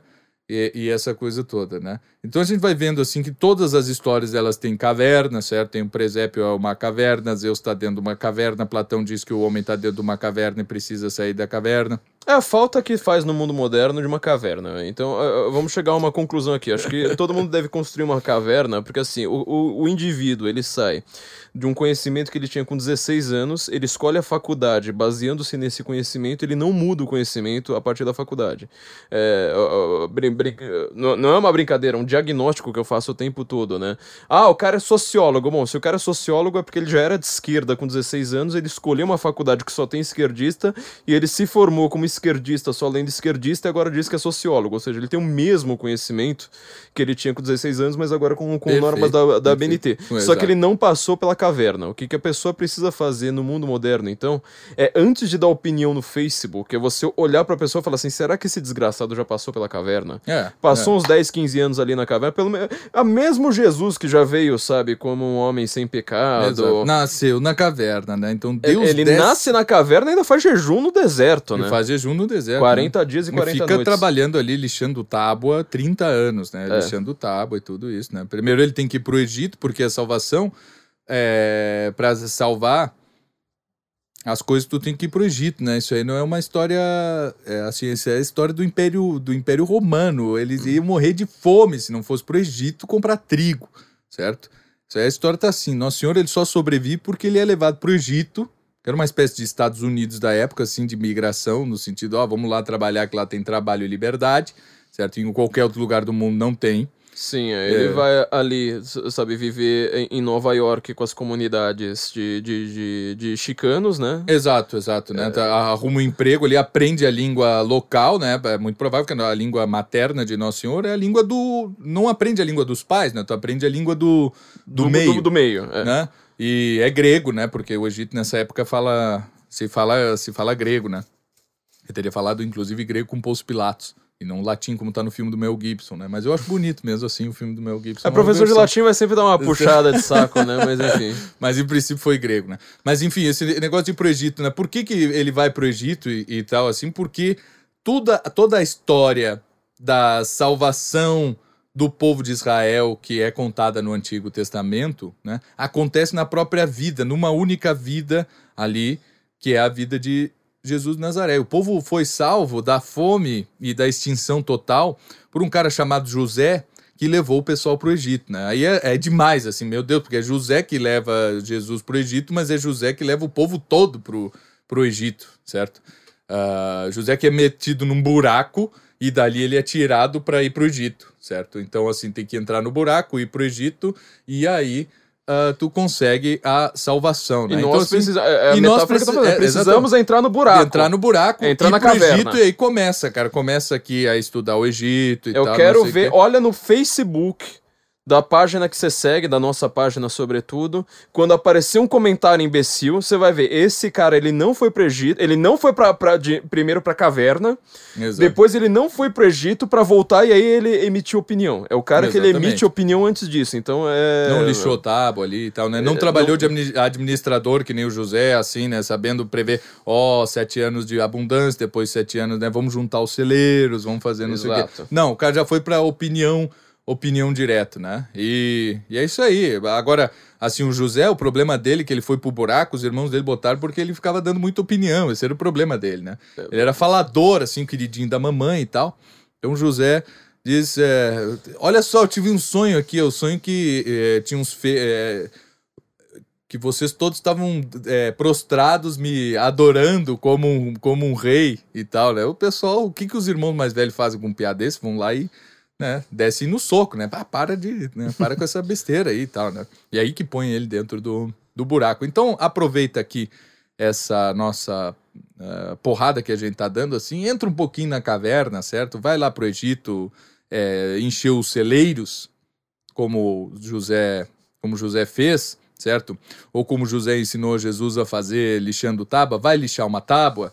Essa tábua é, é figurada, certo? Pode ser lavar uma louça, pode ser entregar um iFood, certo? Para tu ter dinheiro comprar dois, três livros, certo? E depois, vamos lá. Né? Ou seja, gente- você tem no Novo Testamento, então, uma nova história. Você estava comentando sobre o sacrifício, não fui eu que interrompi, só para Foi só uma confusão. Estava comentando sobre os sacrifícios de, de, de seres amados, né? Seja, O cara não contente de ter que sacrificar a própria filha, né? Ele tem que sacrificar a própria filha quando ele é rei. Ou seja, ele não está sacrificando a filha, ele está sacrificando a família, o dinheiro, Exato. o poder, está tudo. Ele está sacrificando o futuro. Motivo com- pelo qual a mulher completo. dele vai matá-lo depois quando ele volta para casa, né? Mas- E- e- É, e, e essa, e essa dinâmica do sacrifício nós encontramos, na verdade, em toda a antiguidade. Ou seja, as pessoas fazem sacrifícios humanos, inclusive aqui no Brasil, por exemplo, todo mundo que estava na antiguidade, que ela não teve. é, é, não teve diálogo uma- umas com as outras, essas sociedades antigas elas viviam de fazer sacrifícios humanos, ou seja, era uma coisa comum. Exato. Isso só vai mudar então com o Novo Testamento, quando Jesus vai lá e faz um sacrifício ele próprio e fala: Este é o meu corpo, esta é a minha carne, e vocês não precisam mais fazer sacrifício, porque eu fiz, só que vocês precisam agora. É, Nessa forma, a gente pode então encarar o, a, a história do Antigo Testamento e do Novo Testamento. Não sei se você concorda com. Vou usar um termo horrendo aqui, mas com essa teoria da. Bom. que é a grande. É, é, eu, eu chamo de teoria também, eu chamo de teoria da conspiração no sentido estrito, certo? Porque existe uma inspiração comum no ser uma humano. assim, co-inspiração. uma coinspira é a teoria da coinspiração, certo? Porque ele é, é- é justamente isso. Assim, o cara vai contar uma história, vou contar uma história aqui de um cara que vai e salva todo mundo, um cara bom assim, né? Ele pensa assim, ah, ele já nasceu e já começaram a perseguir o cara. É sempre assim, certo? Essa, e o Novo Testamento, ele é uma história dessas, como a de Ciro, como a de, do, lá da Ifigênia, né? De diversos povos, como a do Gilgamesh, certo? Em vários sentidos, né? Na Mesopotâmia ainda. Ele fala ainda de dilúvio e, e o Diaba 4, né? Ah, tem vários dilúvios em várias histórias, tem várias histórias de crianças sendo perseguidas e que depois vão surgirão como Reis. grandes feitos e reis e tudo Buda, isso. inclusive. E é assim porque existe uma conspiração. Parece que a gente nasce com. Vou contar uma história, vai ser original. Olha só. É uma história muito boa, né? É assim, ó. O cara, né, nasceu já queriam matá-lo e tal. Ele teve que ser escondido e tal. E aí ele ficou ali comendo pão que o diabo amassou para aí sim chegar, né, com toda aquela experiência, aqueles anos de meditação e preparação para instaurar a salvação e ajudou todo mundo e, e isso aí. Beleza? É isso aí. Toda Essa a história, história que toda a humanidade já contou antes. essa história que toda a humanidade já contou antes, só que tem um problema com o Novo Testamento daí. É porque isso aconteceu mesmo. Ela né? é, é o, peri- é o histórico que eu estava falando. Quer dizer, todo o Novo Testamento. Por isso que tem aquelas listas, sabe? Aquelas listas chatas lá, Exato, tipo, ah, não sei exato. quem, é filho de não sei quem, é filho de ser filho de não sei quem. Aí você fala, tá, mas eu não sei quem são essas pessoas, mas eu não moro no meu bairro, eu não sei quem são, então não adianta. Mas isso tem uma explicação, porque pra antiguidade. Quando você iria caçar, tipo, você- não, mas peraí, essa história aconteceu mesmo? Você ia lá caçar essas, essas famílias e perguntar, falar, aconteceu? Aconteceu, esse cara era filho dele? Era, era filho dele. Que era filho de não sei quem? Era, então, aí pronto, aí começa... Claro, é, claro. e Não, não- tu vai numa tribo de índio também, assim, né? O, normalmente o índio mesmo, ele tem assim o seu. Não, é meu pai era o fulano que era não sei o que, que casou com a fulana, que era filho do fulano e que não sei o que e tal e tal. E É. ele começa a dizer, ele. Se ele não fizer isso, parece que não tem sentido nenhum a vida dele, porque de onde eu vim, não é? Dom Covim, como diz o. Os mineiros... É. O Osama Bin Laden, né? Você sabe o que que significa Osama Bin Laden, né? Não, não sei. Bin é, é o Ben do, do hebraico, que é filho de. Ah, sim. Então é Sim. o Osama, o filho do Laden. Aí o Laden vai ser o Laden Bin, sei lá o quê. Então é. A, Ah, a Islândia faz isso hoje, né? A Islândia tem todos os sobrenomes masculinos com som porque é, só o nome do pai. Patronímicos, É. assim, né? E tal. Magnusson, não sei, é sempre. então, assim, você não tem sobrenome. É o único país, eu acho, do É, Ocidente que não tem sobrenome, né? que não tem sobrenome. Você tem o nome do seu pai e aí o, o seu. o- você não vai ter o sobrenome da, nome da família, porque o seu filho não vai ter o sobrenome do seu, do seu pai. É, não pegar essa coisa de romano, né? É. Que quem põe mesmo. O patriarcado, né? É. A quem ideia põe de você nome- construir uma família. nome da família e o nome do pai, né? É. Então, assim, o cara vai. Tipo, Você marca quem Július. casou com quem, né? Exato. Marcos Túlius Cicero. né? É. Então, o filho dele, como é que chama? Cicero. Sempre era, né? Ou Kíquero, ou como quiserem, certo? Mas ele tem ali o Marcos, que é o nome dele mesmo, né? o Túlios, que é o nome da, da família, e o Tícero, que é o nome do pai, certo? Exatamente. É, então, assim vai. Então a gente teve essa dinâmica do sacrifício. É, e existe uma grande. Eu vou usar um termo de, de novo horrendo aqui, que é uma teoria, que é, por sinal, seguida pelo Bento XVI, né? Papa Emérito Bento XVI, que é a história da teologia da aliança. Uh, que uh, seria uma chave de leitura. Existe uma teologia da aliança calvinista, existe uma teologia da aliança Exato. católica, né? Então, então, quando você vai procurar Covenant Theology, você provavelmente vai chegar nas calvinistas. Você precisa procurar Covenant Theology Catholic para você chegar é. nessa teoria, nessa chave de leitura do, do Bento XVI. Eu já fiz o teste e realmente você não, não acha. O, o os livros sobre, sobre teologia da aliança católico são quase inexistentes. É difícil, assim, o Google. Sim, sim estão escondidos no Google. Uh, que é a ideia de que o anti... toda a Bíblia ela fala sobre Jesus, inclusive todo aquele 80% da Bíblia que é o Antigo Testamento fala sobre Jesus. Exato. É uma pré-figuração, uma expectativa, etc, etc. E tudo que Jesus faz, na verdade, são é, toda essa história. Ou seja, nasceu, foi perseguido quando ainda era criança, precisou ir pro, pro Egito. Sobreviveu lá com ouro que foi entregue pelos os três reis, reis magos. Reis magos não tá na Bíblia, né? Mas a gente chama assim. É. Tá só é. magos, né? E é. não diz que eram três e é. Falam magos do Oriente, provavelmente do Oriente, você, pre você presume que eram... É, não tem é. porque os, os, os presentes são 13, acho que cada um trouxe um, né? Eles não teriam, então... Pode ter sido dois, como pode ter sido 200, né? A gente não sabe exatamente quantos que foram. Provavelmente zoroastrucianos. Exato. Ou seja, é uma coisa também bastante curiosa, porque seria equivalente a hoje, né? Uh, chega lá um pai de santo o é. cara mais, ou sei lá, um, um intelectual da USP, é, aí Deus é. vai lá, aponta com a estrela, fala assim, é aqui que você precisa adorar e chega lá. Um pai de santo, um intelectual da USP é, e um vegano, é, e um ciclista. normalmente é a mesma pessoa. Né? É, eu tentei, eu tentei, né? E um ciclista é, e uma feminista chegaram, é este Deus que eu preciso adorar. Ou seja, ele vai lá mostra exatamente pro extremo daquele, da, da daquele exato, momento. Exato e mostra quem que precisa ser adorado. Mas toda a história antiga é a história da aliança. A gente vai vendo vários momentos dessa aliança de Deus, com primeiro com o povo, né, com a formação de um povo, que é isso que eu falei, né? O começo da Bíblia ainda não tem judaísmo, tem povo hebreu, mas ainda não tem judaísmo. Depois vai ter várias instituições, vai ter período de monarquia, vai ter período de juízes, vai ter período de tribos, que é o, período do Levítico, né? Por isso que eu falo, Levítico só funcionou naquele período. Quem escreveu é, Levítico provavelmente já não estava mais levando o Levítico um tão a sério. que se dedicava só à religião e os outros todos tinham que dar ali um dízimo, né, para sustentar aquele povo, né, os, os de todos ali que viviam, as famílias todas descendentes de Levi e que né, seriam todos os levitas, né, que, que cuidariam das ações litúrgicas e do sagrado enquanto os outros trabalhavam, era mais ou menos Exatamente. Isso. Então a gente tem, até mesmo para você falar, né, em judaísmo é, é um termo meio complicado, é, porque assim, é, você tem dez tribos de um lado, né, dez tribos da Judéia, dez tribos de Israel. Então, peraí, como é que é, né? Não tem dez tribos não, né? Duas de um lado e dez de outro. Exato. É, então você não tem. É, mas aí você vê vários momentos da aliança. A aliança que Deus faz quando mostra, quando Moisés sobe no monte. É. Ali... Antes até, né, com Noé, eu acho. É, é a, a, é aliança mais dolorosa de todas, né? É, que é a exato, circuncisão. Né?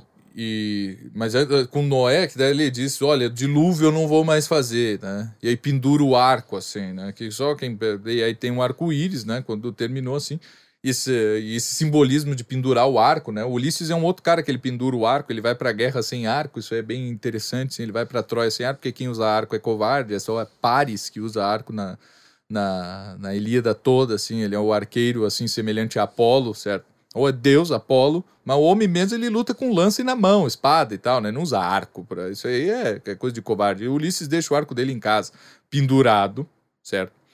Uh, e Deus pendura o seu arco, assim, um sinal de, de paz, não é? Pendurar o arco já a gente encontra em outros, uh, outros textos antigos, assim, como, como uma expressão assim de, ó, pronto, né? Bandeira branca, nós diríamos hoje, assim, né? Então, e ali já é feita uma aliança, olha, dilúvio eu não faço mais, Deus disse, né?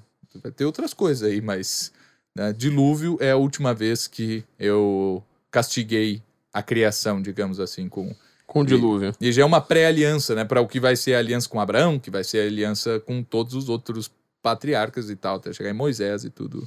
E você tudo tem isso. inclusive a Arca da Aliança, né? Que é uma das coisas que eu acho que a gente deveria estudar com, com mais afinco hoje. É um Ah, tema. só isso aí já é, meu Deus. Cara, qualquer só, coisa- só estudar a Arca da Aliança eu acho que valeria, assim, livros e livros e livros, né? Porque a Arca da Aliança, ela é muito... É um símbolo, na verdade, muito representativo, inclusive, de por que que um povo de pastoreio, ou seja, povo que ainda mal tinha um reino, esse reino in- ainda era invadido por outros reinos maiores, desde a Antiguidade, e permanece até Exato, hoje. é. Tipo, digita aí o Oriente Médio no Google, você vai ver que continua a, a mesma É. porcaria Exato. não exato. mudou absolutamente nada, né? É, E como é que esse reino consegue. Não, eu dizer, prefiro como é que ser esse... pastor de cabras no sertão aqui no Brasil do que lá, É. né? Assim, né? Até mesmo em Portugal, assim, né? Prefiro, porque lá é. é Lá dureza. tem isso bagulho. E como é que o único povo de pastoreio que sobreviveu na humanidade, porque todas as outras mitologias de pastoreio foram. pff, Foram, Exato, foram exato. perdidas. E esse povo sobreviveu a impérios tipo egípcio, babilônico, assírio. Tem mais um outro? É... Não, são os três principais, os mais violentos, pelo menos, ali É. da, da, da, da região ali, né? É, você tem fenícios ali e tal, mas assim, você, como É, um reino E mais. depois tem isso aí, né? Depois filisteus e tal, romanos e, e tudo isso. É, né? os romanos depois, né? É o que eu tô pensando ainda, eu tava então. pensando só no antigo Só ainda. no, mas... no antigo, sim. Mas assim, como é que um povo de pastoreio consegue so- sobreviver a impérios extremamente poderosos que constroem coisas gigantescas e que eram absurdamente violentos, né? Os assírios faziam o Estado Islâmico hoje parecer matinê, né? Exato, exato. É, os egípcios também, tipo, a, a matinê dos caras era partir gente no meio, assim, pra falar, olha, vamos ver o, o divertimento aqui da tarde, na sessão da tarde deles era partir gente no meio, Por assim aí, por por diante. aí. Então, como é que ele sobre- sobrevive? É com essa aliança com Deus. E aí você vai ver vários momentos dessa aliança. Eu até perguntei nada da coisa histórica, porque assim, você tem vários momentos no Antigo Testamento no- nos quais você tem um momento diferente deste povo hebreu. Ou seja, o povo hebreu com uma sociedade um pouco mais menos desenvolvida, eh, mais rupestre também, de certa forma mais próxima da divindade, podemos dizer assim, que é co- com os egípcios, depois Exato. já com um comecinho ali de eh, de grandes cidades, né, com os babilônicos, vão ser uma das grandes eh, das grandes maravilhas, né, do mundo antigo, das sete maravilhas Exato, do mundo, do, do, do mundo antigo assim por diante. E isso vai, bom, enfim, são, são vários momentos de aliança, aliança com Isaac, inclusive, né, que você comentou. Sim. É, eu acho este trecho sensacional. Eu acho talvez o, o trecho mais, sei lá, que foi mais significativo pra mim na, na, na, na Bíblia. Quando eu estudei, quando eu era ateu, assim, radical, sabe? Tava na ortodoxia do, do, do ateísmo, eu li o Erich Auerbach, Sim. no seu grande livro Mimesis, cujo Sim, primeiro capítulo é um comparativo entre Homero e a Bíblia, né? Exato, exato. É, Chama-se A Cicatriz de Ulisses. Quem, olha, sério, isso aqui, me- mesmo que você não seja acadêmico, se você achar esse texto pra ler, pelo amor Não, de vale Deus, pena, larga vale tudo. É, eu falo assim, larga tudo que você vai entender. Ele é acadêmico, ele é, bem- é pesado assim e tal, né? Mas eh, vale a pena. É. É. E dá pra entender, mesmo que se você não, for da área, ele é, ele é di- difícil porque o tema é difícil, mas é, é um texto bem claro, né? É, a cicatriz de Ulisses que ele compara a narrativa, né, do, do, do Homero, como que tudo é narrado. Ó, ele comeu não sei quantas uvas, e aí tinha um pernil, não sei mais o que, aí ele dormiu por duas horas, aí acordou, aí tinha não sei quantas sacerdotisas, uma de cada lado. Tudo detalhado. Aí na, na, na Bíblia é, Deus falou para Isaac, sacrifique seu filho. Isaac- Aliás, falou, é, Deus falou pro Jacó, né? É. Sacrifique seu filho. É, ele colocou o filho e foi pra montanha e foi pra sacrificar. É isso, é, a narrativa É, exato, é, desse jeito, né? Aí o filho perguntou: Nós não temos carneiro. E ele disse: Deus- Deus vai providenciar. Ah, tá. É isso aí. É isso.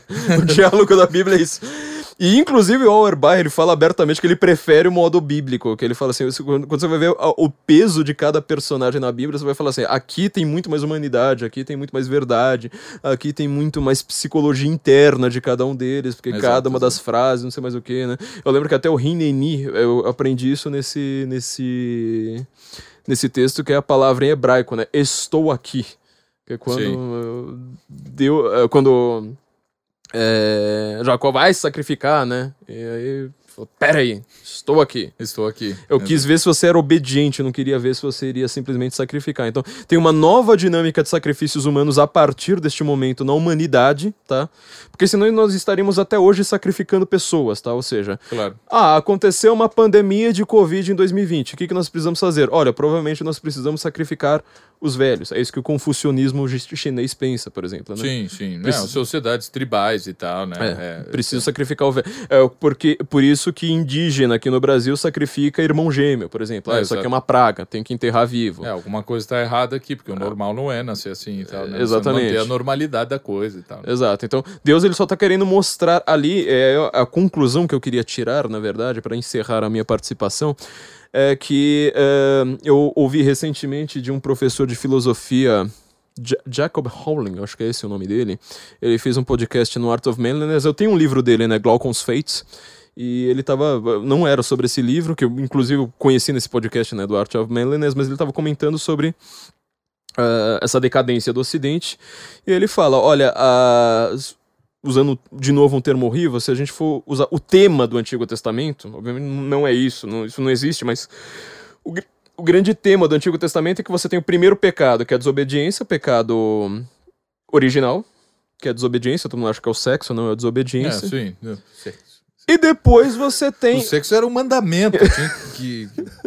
Foi pra isso que Deus botou os dois ali e tal, mandou eles fazer isso. é, Tipo, ó, Vamos lá. Ação, né, lá, gente? né? Ó, tinha que fazer duas coisas: cantar, né? Que é dar nome pras coisas, assim, e se multiplicar, certo? Então, é, é, se tem uma coisa que não tem nada a ver com pecado, é o cara fazer poesia, né? Dar nome às coisas, porque a poesia é isso aí, nada mais é do que descrever as coisas como elas são, dar nomes. Quem não elas. sabe sobre isso, veja nosso podcast Como Pensam os Muçulmanos, que eu tô comparando como é que os cristãos, os, judeus e cristãos versus os, os muçulmanos dão nome para as coisas. É, são Ah, duas sim, diferenças exatamente. brutais, veja lá naquele Exatamente. podcast. Ou já que estamos aqui no momento publicitário, compre a coleção de 12 volumes do Guia de Artes Liberais do Instituto Hugo de São Vitor. No primeiro volume eu escrevi um texto justamente sobre isso, sobre dar nome às coisas. Eu tenho o livro, mas ainda não li, mas é, eu recomendo tudo do Instituto Hugo de São Vitor. Aliás, Muito foi, obrigado. muito foi porque eu comprei um livro do Chesterton, que aí acharam meu e-mail, aí, porque eu tava reclamando porque o boleto não Ah, tava bom, isso É um funcionando. problema de mailing lá, deve ser uma confusão que aconteceu, não sei, porque nunca a gente vai confundir E de repente,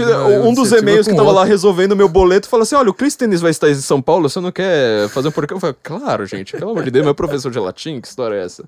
Então, gente, é, é, exatamente, dá, dá nome às coisas, e a segunda coisa é se multiplicar. Exato. Exatamente. Então tu dizia que a, que a desobediência não é a culpa, né? É, O a de- é, deso- não é o sexo, é a desobediência, o pecado Isso, original. isso, é- é E depois é- o segundo pecado, que é o tema do, do Antigo Testamento, é idolatria. Aí você vai falar, porra, mas idolatria é um negócio assim tão antiquado, sabe? Eu nunca vi meu padre, meu pastor falando de idolatria, não sei mais E os católicos são os mais idólatras de todos, porque eles Idolatram ficam fazendo- estátuas. estátuas.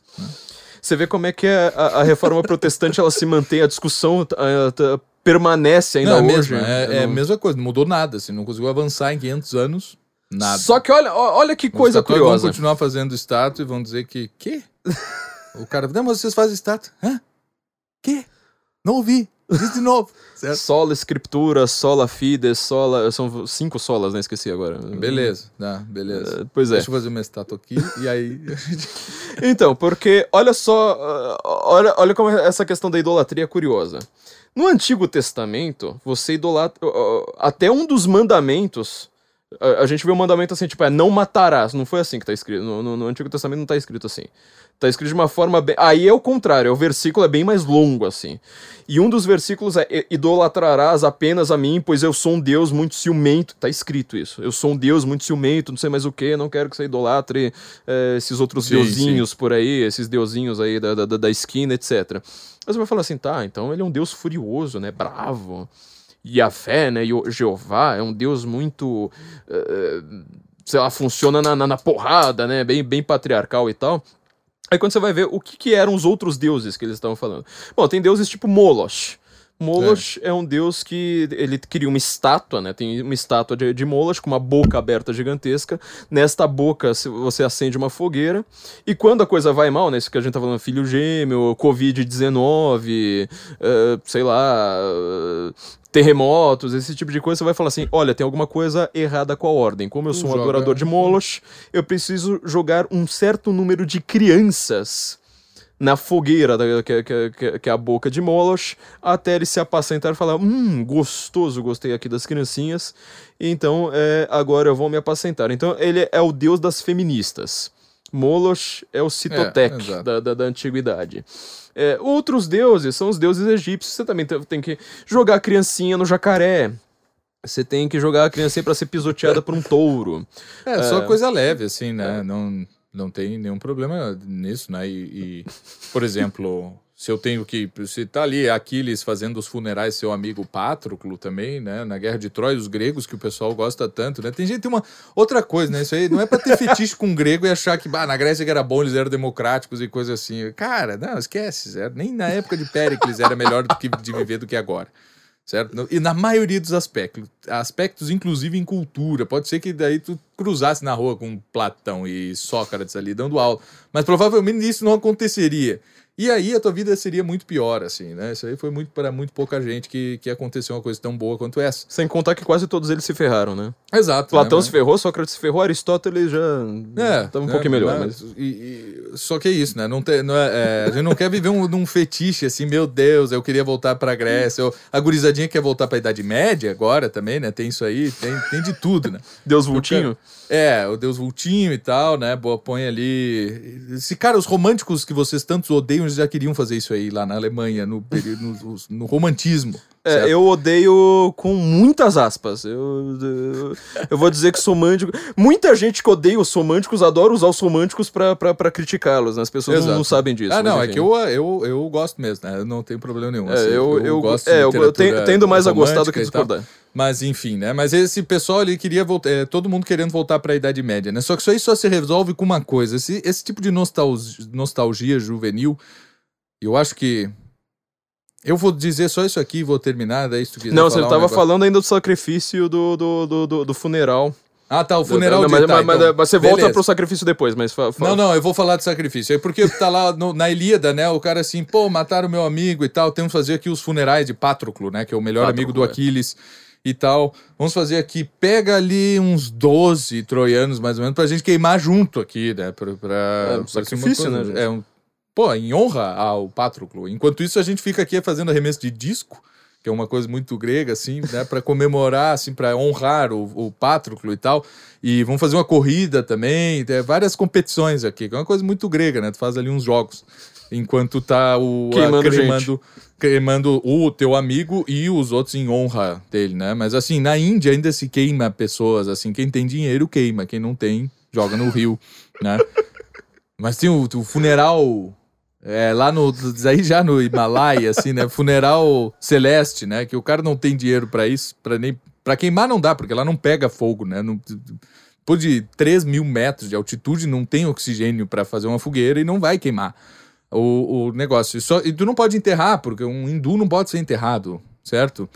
Então, é- não, faz funeral celeste, tu pica o sujeito assim, em vários pedacinhos. deixa ali na pedra, que vai vir os urubus, os negócios vão cada um levar um pedaço assim, né? E.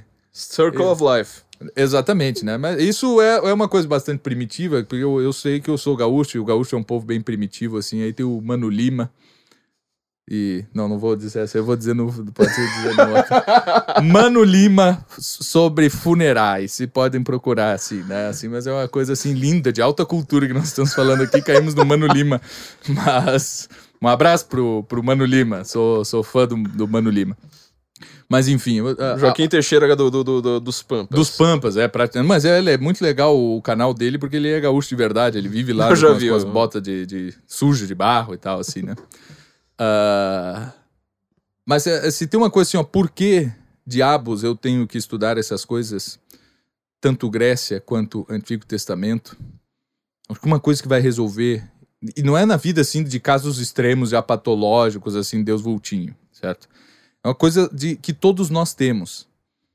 Uma hora a gente tem que parar de ter isso, mas normalmente a gente tem isso aí na vida. Ai, como eu queria viver na época tal. Pode ser numa época passada ou futura, mas a gente está essa insatisfação que nós temos com a nossa própria cultura, com a nossa própria circunstância no sentido do Ortega y Gasset, certo? Eu digo, eu sou eu e a minha circunstância está errada, porque eu gostaria de viver nos anos 60 porque tinha os Beatles, certo? O cara chega numas conclusões desse tipo, assim, né?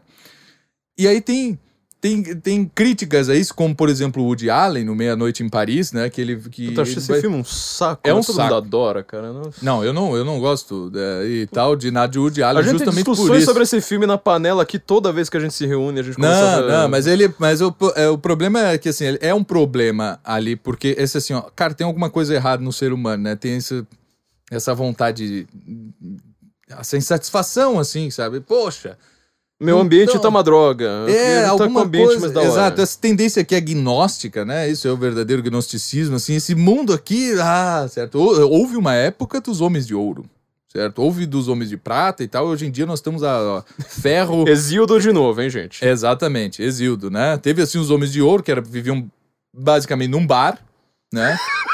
Só, não tinha mulher, só tinha homem. Eles ali viviam tranquilo, não precisavam trabalhar nem nada. Era uma beleza e tal, né? Dados assim as artes, né? Como é num bar, assim, o cara fica ali to- cantando, tomando trago, né? Ninguém incomoda. Né? Depois eles é, decaem por vaidade e tudo isso, né? Se enchem, enchem a cara e tal. Depois tem os homens de prata e tal. No meio disso vai ter como castigo, né? Ah, para os homens por terem recebido o fogo, o castigo vai ser Pandora, certo? A primeira mulher. Ah, mas enfim, não é isso aí que eu tô falando. Só sei que Exildo dá essa resposta. O Woody Allen diz, né? Ah, o cara ele queria viver nos anos 20, né? O personagem do filme ele quer viver nos anos 20 porque, ai, hoje em dia não tem literatura, literatura morreu e tal. Como era bom no tempo em que aqui em Paris estava ali o, o Fitzgerald e não sei mais quem, né? Conversando com pintores como Salvador Dali e não sei o que e tal, né? Tava todo mundo aqui junto. E lá nos anos 20 era bom, hoje em dia não tem. A arte morreu e nós não sei o quê. Eu queria voltar para os anos 20. Até que ele vai para os anos 20 e tá feliz, né? Ah, que beleza. E o Estou pessoal todo. Ah, é. Nossa, é. Não dá. A gente queria viver na Belle Époque mesmo, porque esses anos 20 aqui, olha, não tem nada. Não tem arte, não tem cultura, não tem nada e tal. Ele vai pra Belle Époque, né? O pessoal tá lá. No iluminismo, Que era bom. que era bom, porque essa era uma sociedade ilustrada, de cultura e não sei o quê.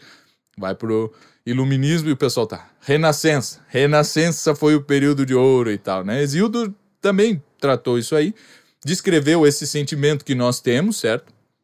Só que o único que. Exildo não consegue resolver o problema, nem o Woody Allen, nem o Exildo, e nem qualquer outro. O único que resolve o problema é o Gênesis, capítulo 1 e 2. 2 principalmente, né? Que ele diz o seguinte: Cara, não é assim que houve uma época e tal. O primeiro homem, esse cara, assim, não houve antes. Esse cara botou um negócio na tua alma, tu herdaste uma coisa desse primeiro cara que vai fazer com que tu estejas insatisfeito, que vai fazer com que tu não consigas ser aquilo que tu acha que tu deveria ser, certo? Que vai fazer com que amanhã eu vou acordar cedo, vou trabalhar, e tu não acorda, não vai trabalhar. Porque Eu, eu vou ser fiel à minha esposa, e tu não é. Tu, tu, tu arruma outra, certo? Não vou matar ninguém. O cara vem, passa na tua frente, tu te irrita e, e, e mata. Porque esse primeiro cara, ele desobedeceu. Né? Essa é a única explicação possível para qualquer insatisfação que tu tenha com a tua circunstância e nada assim. Não é uma explicação gnóstica de iluminação e que não esse mundo está decaindo pouco a pouco e vai chegar no final assim, cara, assim, ó, o mundo sim está decaindo, certo? E Moisés diz, sabe desde quando? Desde o que começou com o primeiro cara, botou o homem ali, esse primeiro cara fez merda e os outros vão tendo isso aí na vida deles. É, é, a mitologia também, né, na história de Tântalo, ele tem muito essa coisa da maldição que passa de pa- pai para filho. Assim, se uma dívida ou uma riqueza passa de pai para filho, é claro que se um cara comete um crime, os filhos dele vão sofrer consequências, assim como o filho tem que pagar uma dívida que deixou pro pai, senão o cara vem e toma a casa dele, né? Sociedade oriental é assim até hoje, né? Exato. né? Então tem que Sociedade da vergonha, né? Ou seja, ah, se meu avô cometeu um crime, tipo, todo mundo vai me olhar torto na rua até hoje. Exato, exato, né? Então tem essa, tem essa ligação. Agora, aqui no Ocidente não tem justamente porque a gente sabe assim, ó. Cara, tu quer. Ah, o teu avô- meu avô cometeu crime, certo? Mas no fundo, todos nós somos descendentes de Adão e esse que cometeu o crime. E todos os outros crimes são por causa de uma fraqueza deixada, é, que foi herdada por esse essa última coisa, certo? E essa doutrina do pecado original é a única chave explicativa para qualquer insatisfação, para qualquer fracasso e, na verdade, para qualquer, para tudo, certo? Por que, que a gente deseja uma, algo diferente, melhor? Porque a gente quer melhorar e tal. Por que a gente não está contente com a situação atual? Porque E- o homem já esteve no paraíso e resolveu Exatamente, tem, desobedecer. uma saudade, né? Uma saudade de um tempo em que a gente estava satisfeito. Que as onças nos obedeciam, que todos os frutos davam eh, bacon, assim por diante, então a gente tem todo esse, esse problema. Você sabe, é, é- é bastante curioso isso, porque assim, eu também eh, cheguei na, na, na doutrina cristã, eu lembro quando eu fui fazer crisma, tava todo mundo falando, ah, por que, que você tá aqui, como é que é a sua rela- relação com a igreja católica? Resposta de 60% geralmente, ah, eu vou casar, né, então eu preciso fazer crima, crisma. Curiosamente, na minha sala não era tanta gente assim casando, porque os caras até falaram, não, geralmente é 95% que tá falando, não, eu vou casar. E aí todo mundo, ah, eu sou de família católica, ah, eu sou de família católica, meu pai é católico, não sei mais o que. Chegou na minha vez, eu tive que falar assim, ah, então, né, eu cheguei aqui por argumento, né, eu tava discutindo religião e tal, até que a hora que eu cheguei, eu falei, ah, não, realmente, aqui, isso aqui faz sentido. Mas é, essa doutrina do pecado original é, eu acho, realmente uma das coisas fundamentais para você explicar ah, o mundo atual, tá? É, uma vez eu lembro que... E sempre ah, foi dos vários outros mundos atuais ao longo da história, era a única coisa era a que única dava... coisa também mantinha-se. Mantinha, mantinha-se esta explicação minha. É, eu lembro que teve uma discussão recente que eu vi, né, do. do- Acho que foi do Richard Dawkins. O cara comentou por que, que Deus permite tanta bondade. Eu, eu parei pra pensar e falei assim: já reparou que se Deus tirar a sua liberdade de fazer maldade, tipo, aí você vai chamar ele de tirano? Porque o mal, ele depende da sua liberdade, ou seja, você tem escolha entre é, alimentar uma pessoa ou dar na cara dela. Exato. Se Deus tira esse negócio, tipo, você não, não existe mais. Você não, não é mais uma pessoa. Você é simplesmente uma, uma outra parte de Deus. É só isso. Sim, não, sim. não tem. não- Aí realmente. Mas é, é fa- Todo mundo fala que isso é dificílimo de ser explicado. Eu falo, não, gente, peraí. É, de, de- doença é um pouco mais difícil de explicar, mas a, a ideia do mal é super simples. Mal é decorrência da liberdade. Aí. mano, Exato, exato. Mais alguma dúvida? qual, qual, qual que é o problema? mal no mundo, né? E, e- ué, porque justamente porque tem e assim é que o pessoal acha que mal assim não é que o tsunami é um mal. Por quê? O que, que tem a ver o, o- o tsunami com, com o mal? E mal isso tem- é uma, uma- uma- um resquício de sociedade antiga, ou seja, que você precisa fazer um Exato, sacrifício exato. aí pra, pra é, não, mas isso não- ninguém não isso não mudou nada, pessoal. É todo mundo, né? Se tu foges da cosmovisão é, é, bíblica Uhum. amparada por, pelo, pela, pela cultura toda helênica que tem junto, que nos ajuda a interpretar essas coisas, porque né, existe ali uma tradição de interpretação, tradição rabínica e tal. O Uhum. cara vai dizer, dentro do judaísmo tem. Sim, dentro do judaísmo alexandrino, tá, meu filho? É, Porque pois é. Se não tiver o aparato intelectual grego, a gente não conseguiria nem interpretar, nem os próprios ah, pertencentes sanguíneos da tradição hebraica conseguiriam interpretar os seus próprios textos tradicionais, né? Que antes de chegar ali e eles começaram a escrever as coisas em grego e ler Homero e Platão, eles também não, não conseguiam direito, né? É, pois negócio, é. A gente canta, vai no templo e tal, mas é. Agora, entender mesmo, né? Ter tradição de comentários e essa coisa toda tem que estar em Alexandria, né? Daí, assim, não. Agora, os gregos, nós a gente vai ensinar vocês a fazer análise sintática. Vamos começar por aqui, certo? Então, vai aqui, ó. E aos poucos Alexandria, que também já foi os Estados Unidos da época, né? Foi uma espécie de Exato, Paris, na vai- verdade, uma né? Porque de era Paris, é. intelectual, assim, é, Oxford, intelectualidade. assim, é então- Oxford, era Oxford da época, né? Porque tinha uma grande biblioteca e tal, então era onde estava reunida toda a intelectualidade tomando café. Os seus cafés parisienses discutindo Exato. existencialismo e como eles estavam com TED, como a, a era antiga, antiga era melhor do que a era atual Exato, deles. ah, o- então, o negócio era o tempo lá de Péricles, né, e tal, onde tinha tragédia. Imagina nós vemos ali Sófocles, né, e tal. Era outros tempos. né? Exatamente. E, bom, eu tava falando, na verdade, de, de, de, de duas coisas. Eu falei da Arca da Aliança, na verdade, que é um objeto, né? Que era um, um, um, um dos elementos de. Era como você conversava com Deus na, na, na, na prática. E isso eu tinha dito que era. Assim, é o último elemento, na verdade, né, do Antigo Testamento, ah, como um, objeto de fato, assim, sabe? Um, um- um- um lugar ali onde você conseguia conversar com Deus de uma, de uma maneira mais direta, né? Por um- supostamente por uma certa fumaça, né? Que aparecia. Não, Shekinah. É o Shekinah. E. E quando você tem essa arca da aliança, ela tem uma, uma, uma coisa. A Eucaristia seria, serviria para vi- virar a, a nova versão da arca da Exato, aliança, né? exato. Ou seja, você precisa estar em estado de graça, você precisa estar sem pecado. Porque senão, se você vai encostar na arca de- da aliança sem eh, estar purificado, santificado, você Exato. morre imediatamente, né? Agora, a moça, agora não lembro qual, qual do- é um nome com A algum dos grandes profetas encosta na, na, na arca, sendo que ele, te- que ele Hum. tinha pecado, e ele morre imediatamente. É um nome com A, tenho certeza que é um nome com A, mas eh, esqueci agora quem, quem, quem que é. É, não sei. Não, Ele não- encosta não na lembro. arca e, e morre. Inclusive, Jordan Peterson começa as, as análises dele falando exatamente deste, Desse encostar no sagrado. deste assim. encostar no sagrado quando você não está. É tudo, você fala, Nossa, né? Deus, como é. Deus é. Claro. Mas a Arca da Aliança, pra mim, ela é ba- bastante curiosa pra gente encerrar aqui. Até, foi, até, foi até curioso a gente deixar um pouco pro, pro final, porque ela é. O final dela é... Já, é já é uma questão curiosa, porque tá num dos livros, num dos sete livros da Bíblia, onde que ela foi parar, onde que ela está hoje, por exemplo, que ela vai parar num monte, supostamente ela vai, vai parar num monte, enterram ela lá numa. Dá pra falar? É Uma caverna no meio. De novo, né, falando de caverna, uma caverna no meio ali do monte.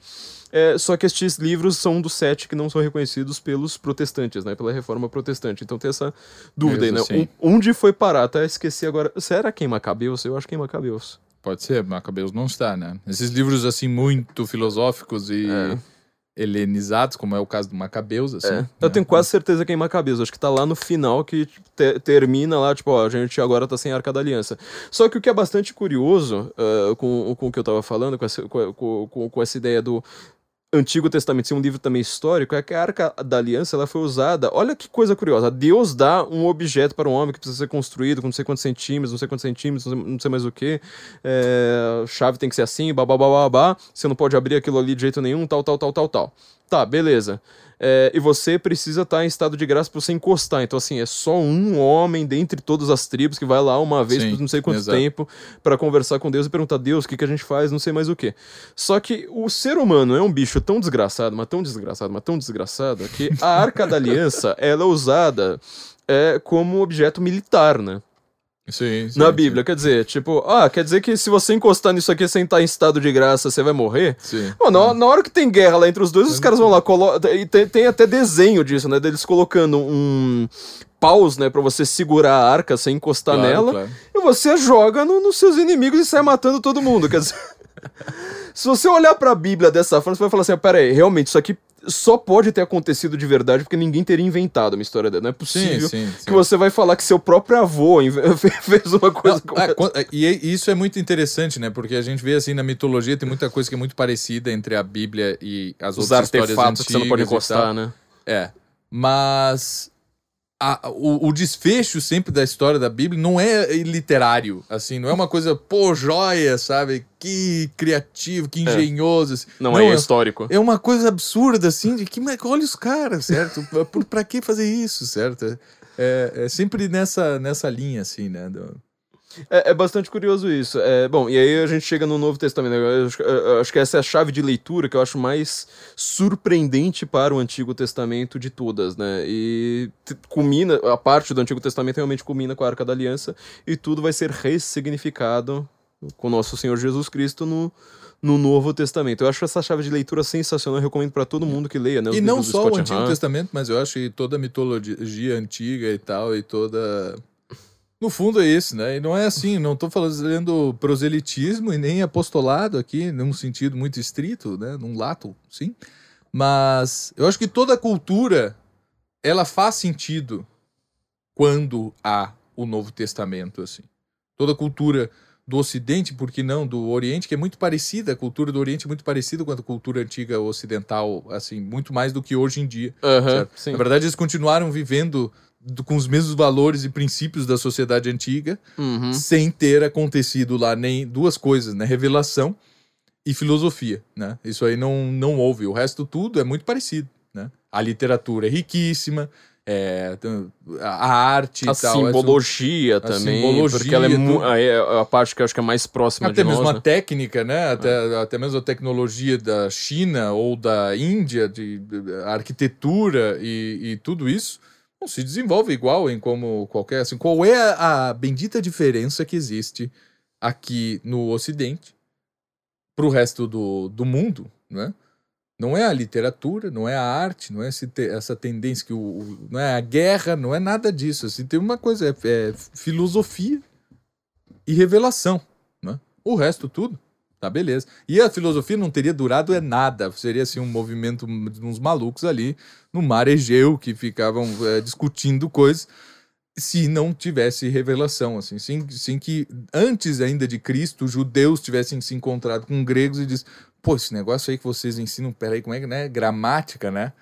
Ah, isso é interessante, porque isso aí vai nos ajudar um pouco aqui a entender os nossos livros sagrados, a nossa tradição. Eu vou estudar isso aí, vou estudar grego e vou começar a estudar com esses estoicos, esse pessoal aí todo que, que ensina essas coisas. Lógica, né? Pô, ó, interessante, né? E aí sim, a filosofia ganha uma importância é, maior e, e uma influência maior na, na sociedade é, como um todo, né? Mesmo em, em, em Roma, depois, depois da queda do Império, pronto, por que, que a gente continuou tendo algum tipo de civilização, né? E tinham esse- nós precisamos preservar essas coisas que esses pagãos aqui, filósofos e tal, fizeram, porque é, isso aqui é o que nos ajuda a entender minimamente qualquer, qualquer outra coisa. né? Destrua todas as cidades, mas mantenha pelo menos alguns livros ali no estante pro cara na, na próxima geração de Exato, bárbaros exato. ler aquele negócio e falar assim, opa, peraí, vamos reconstruir esse negócio, porque isso aqui foi bastante interessante, né? É, exato.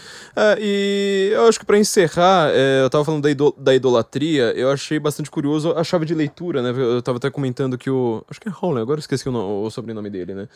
Que ele diz que o século XXI é o século da idolatria. E a gente trata isso aqui como uma coisa antiquada. Então a gente precisa olhar pra antiguidade pra entender. E pra antiguidade agora de novo, né? Olhar de novo pra Grécia Antiga. Ou seja, o que até os sacrifícios humanos lá, né? Essas, esses Exato. churrasquinho, esses churrasquinhos humanos que, que rolavam. eh, e também o lado bom da Grécia Antiga, como olhar para o Antigo Testamento também eh, e olhar para você ver, olha, o que, que a gente está fazendo hoje? A gente não tá mais com um culto a, a sacrificar bebê? Estamos. Exato. Voltou. Exato. Voltou com, com, com força total. Nós não estamos agora com um culto de que ahn, as forças da natureza agora são Deus em si.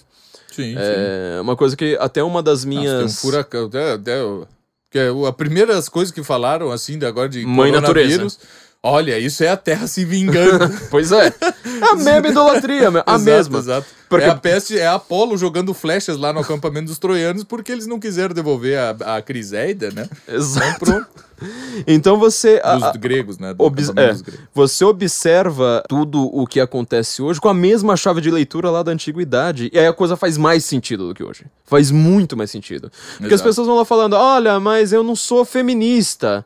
É, eu acho que o feminismo é mais ou menos assim. Aí você vai lá e fala assim: ah, então você é do patriarcado. O cara não sabe nem o que, que ele tá explicando. Agora, se você fala, ir, lá, ir lá explicar pro cara, falar assim: ó, você sabia que quando você fala feminismo e coloca fêmea como um objeto sacrossanto a ser adorado e não sei mais o que, isso aqui é, é exatamente o que estava no Antigo Testamento, ou seja, é uma Sim, sim. adoração a alguma coisa que não merece adoração. Até numa das Bíblias que eu tenho em casa, já que todo mundo fala, nossa, como estudar a Bíblia? Leia a nota de rodapé. Uma das notas de rodapé no versículo 7, salvo engano, 6 ou 7, do primeiro capítulo de Gênesis, Deus criou o Sol e a Lua, né? Aliás, você tava até falando no começo, né? Tipo, Sim. ah, o pessoal da, da, da lógica hoje vai achar isso aí Sim, tudo, sim. tudo bizarro. Teve, agora eu não lembro se foi um rabino ou se foi um, não lembro agora quem, um- uma vez deu uma explicação, falou assim, olha, você precisa entender que todo método científico tá no Gênesis 1.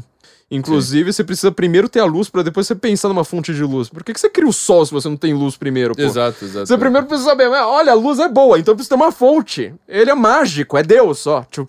Pronto, cria Exato. assim. Ah, Deus criou o céu e a terra, né? Tudo aquilo que é visível e tudo aquilo que é invisível. Que não tem, por isso, deixa de, De existir. de existir, né? Exatamente. real- E ele cria e depois que cria que fala, ah, ele percebe que é bom. Ou seja, tá todo o método científico ali, né? Exato. Então você exato. primeiro precisa criar, fala assim, olha, primeiro precisa ter luz, olha, precisa ter luz, olha que legal, criei a luz. Mas o ser humano não vai ter luz assim do nada, então vamos criar o sol. Ah, beleza, pronto. Exato. Faz muito mais sentido isso do que você falar, olha, primeiro ele criou o sol. Porque a imaginação de Deus é assim, né? A, a- a nossa imaginação a gente vai imaginando e as coisas vão acontecendo ali, não é? Vai- A gente vai criando, só que aquilo só tá dentro da nossa cabeça, né? E, só que Deus, quando ele pensa, ele já, as coisas já É, aparecem. pois é, a mesma coisa. Tipo, olha, eu preciso de um carro. Não existe carro ainda no mundo. Preciso de um carro. Ah, legal, você imagina o carro. Depois você vai pensar na Claro, gasolina, claro, no motor a combustão. tal, sim, sim. A mesma coisa, tem- meu filho. Que ser uma carroça sem cavalo, porque esse negócio de cavalo não. É. não dá, né? Aí o cara vai lá, tipo, um moderninho hoje, ele fala assim: não, mas peraí, primeiro eu precisava ter pensado na gasolina, pra depois pensar no carro. Né? Não, Você usa gasolina, tipo, ele inventa o petróleo porque existe carro, entendeu? É o Sim, contrário. sim, sim. Troço que não servia pra nada até então. Assim, Ele, ele primeiro inventa a vitória do, do, do Senna, sabe, em Donington Park, pra depois pensar em inventar combustível fóssil e Claro, depois ele claro. inventa o petróleo. É- é- e aí tem É, todos por os aí. dinossauros pra isso. Então é- a regra é essa: você primeiro pensa no fim. Sim, sim. Mas é, mas é assim, porque a realidade toda é assim, né? Assim como um livro é assim, né? O livro da natureza e o livro da, da o estrito senso, né? Se tu não pensares assim que o livro vai ser uma coisa com várias páginas e uma história toda intrincada e vai ser muito legal porque no final eu vou fazer isso e tal assim, tu não escreve a primeira frase. Uhum. Ah, eu vou escrever uma frase. Ah, olha só, vou escrever uma segunda. Não não é é, assim. que no final eu escrevi um livro inteiro? Não, Não. eu digo, vou escrever um livro. E você aí primeiro pensa no, no, no, no- clímax, depois você É, vai pensando ou, no resto. ou pelo menos pensa assim, ó, livro, várias páginas, uma história bem comprida, certo? Pelo menos isso tu tem que imaginar, e aí tu consegues fazer uma página. Porque se tu pensar, só vou escrever uma página. E normalmente tu vai escrever uma página, certo? A imaginação tem que estar além da coisa. né? Você vê como o moderno é burro, né? O moderninho é, a pior raça que existe. É. O moderninho, assim. Aí Você- talvez você pense assim: se, se hoje em dia aparecesse um deus, né? Falando assim: olha, é, apareceu o Covid-19, eu acho que a gente vai ter que sacrificar todas as feministas e todos os neosateus. Aí você começa a falar assim: cara, mas aí a minha tentação fica diferente, né? Você começa a falar assim: mas Jeová, não rola um. Não dá pra fazer aqui um, um período histórico específico e tal, porque a ideia de você começar a sacrificar o Vega. É, o ciclista também, olha. Ó, teve, teve Covid-19, agora você pode atropelar o ciclista quando ele passa no sinal vermelho. É, gente, aí, né? Aí a Muito ideia de bem. sacrifícios Pô, humanos. até, até pra andar de bicicleta, né? Pô, eu sou um grande, eu sou um grande andador de bicicleta, né? Assim, eu como morador da Baixa Saxônia, assim, né? Ando muito de bicicleta, mas eu, pô, tem que ter uma ideologia, assim. Tudo. E, e- Pra comer um alface. Camiseta e tal, porque eu ando de bicicleta. Não, cara, eu só quero ir pro trabalho. Eu sair de casa e chegar no trabalho. Pronto. né? É, eu costumo comentar que, na verdade, eu acho que o ciclista ele vai ele representa o final do Ocidente, porque é impossível você não gostar de uma bicicleta. Tipo, são duas rodas não poluentes, não paralelas, que elas te deslocam do ponto A ao ponto B sem fazer barulho. Sim, Pensa sim. o quê? Que meio de. Nem patins chega aos pés da bicicleta. Tipo, o patins faz barulho, a bicicleta não. Pra você conseguir transformar a bicicleta numa coisa chata, você precisa ser realmente o demônio. E os caras conseguiram, sabe? Exato, Invocaram. E conseguiram transformar Não, a pode bicicleta fazer, numa coisa chata. né? Com um pouco de treino, tu faz re- verdadeiras viagens, assim, É. aproveitando muito mais o caminho do que qualquer outro transporte. Tu não te cansa como indo a pé. E tu consegue sentir os cheiros, né? O ar, a Porra, é temperatura, tudo, assim. Porque quando você consegue ideologizar a bicicleta, você vai conseguir fazer ideologia até no dragão branco do Van Damme. E qu- quando você chegar nesse nível, aí você vai falar assim, cara, se você conseguir. Acho que é o próximo estágio do Ocidente. É você pegar o último dragão branco do, do, do Van Damme e começar a colocar uma ideologia ali. Tipo, ah, aí Esse é aquele ser. filme que ele dança num bar, assim e tal. Não, esse é o Kickboxer. Ah, tá. Kickboxer. Mas esse, o Kickboxer eu não gosto, porque assim, os filmes do Van Damme, eles todos têm a mesma história, inclusive tem sempre o mesmo roteiro, como a gente diz, né? Nenhuma história original. É, não, é assim. Então, tem todos o mesmo roteiro. Só que esse eu não gosto porque ele não tem luta. Ele tem a luta Ah, do irmão dele na primeira, na, na primeira cena e a última luta. Então não tem nenhuma no meio do caminho. Sim, no meio do caminho ele dança ali no. no- É, no- ele só tá no treinamento. é. Já o Dragão Branco não, tem luta desde o começo. Eu falo, ah, então isso aqui tá, tá mais, sabe? Tem o degra degradê, né? Tem um gradiente aqui, né? Um fase do, do, do Double Dragon, assim, pra, pra você ir, ir subindo. Mas eu acho que é isso, gente. É, a gente tá no mundo da idolatria que você começa a idolatrar comida, você começa a idolatrar o corpo fitness do pessoal do, do, do Instagram, você começa a idolatrar um monte de bobagem, ao invés de fazer o que é correto, que é você rezar, ir pra missa, e ler a Grécia Antiga, o Antigo Testamento. E os autores modernos, ah, mas você gosta de romantismo alemão, você gosta de autores pós-guerra, assim por diante. Então todos esses caras estão em diálogo com a Grécia Antiga. Hermann Broch, tá? Exatamente. Falando da Inclusive morte o de dragão branco, né? Se é pra finalizar assim. é, não, não é que não tenha nada a ver aqui com o nosso assunto, como é que os caras estão falando de literatura clássica, depois falam do, do, do Dragão Branco, mas o Júlio César já botou lá no De Bello Gallico, né? Fortissimi sunt Belge. Então, os Exato. belgas são os mais fortes. É por isso que Os tem belgas. Aí está a ideologia do, da- da- do Dragão Branco, e com isso eu me despeço aqui, por favor. Por sinal, o kickboxer também, eu acho que por, por conta de todo mundo zoar o Van Damme por causa do, do sotaque dele, que ele não conseguia disfarçar, geralmente sempre falava: Ah, esse cara aqui é de Nova York. Aí quando começava a falar, eh, ele começava a falar inglês, aí vinha aquele, aquele inglês assim, todo pelga, não sei o quê. Aí no, no kickboxer que você tá falando, que é esse da, da, da dancinha, a primeira cena ele vai lá e ele admite, fala assim: Nossa, você é um americano que está indo para tal lugar, né? Fala assim: É, mas meus pais vêm da Bélgica. É. Tipo, é, ele desi- desiste, assim, tipo, tá- tá no filme, ele desiste de colocar um personagem americano pu- puro sangue e fala, ah, meus pais vêm da Bélgica, né? Porque o sotaque dele não, não, não, não, convence. Não isso também, isso aí va- vale pra gente fazer um podcast depois sobre verdade e verossimilhança na obra de Aristóteles, na poética aristotélica, Muito bem. começando com Van Damme e terminando com Edipo Rei.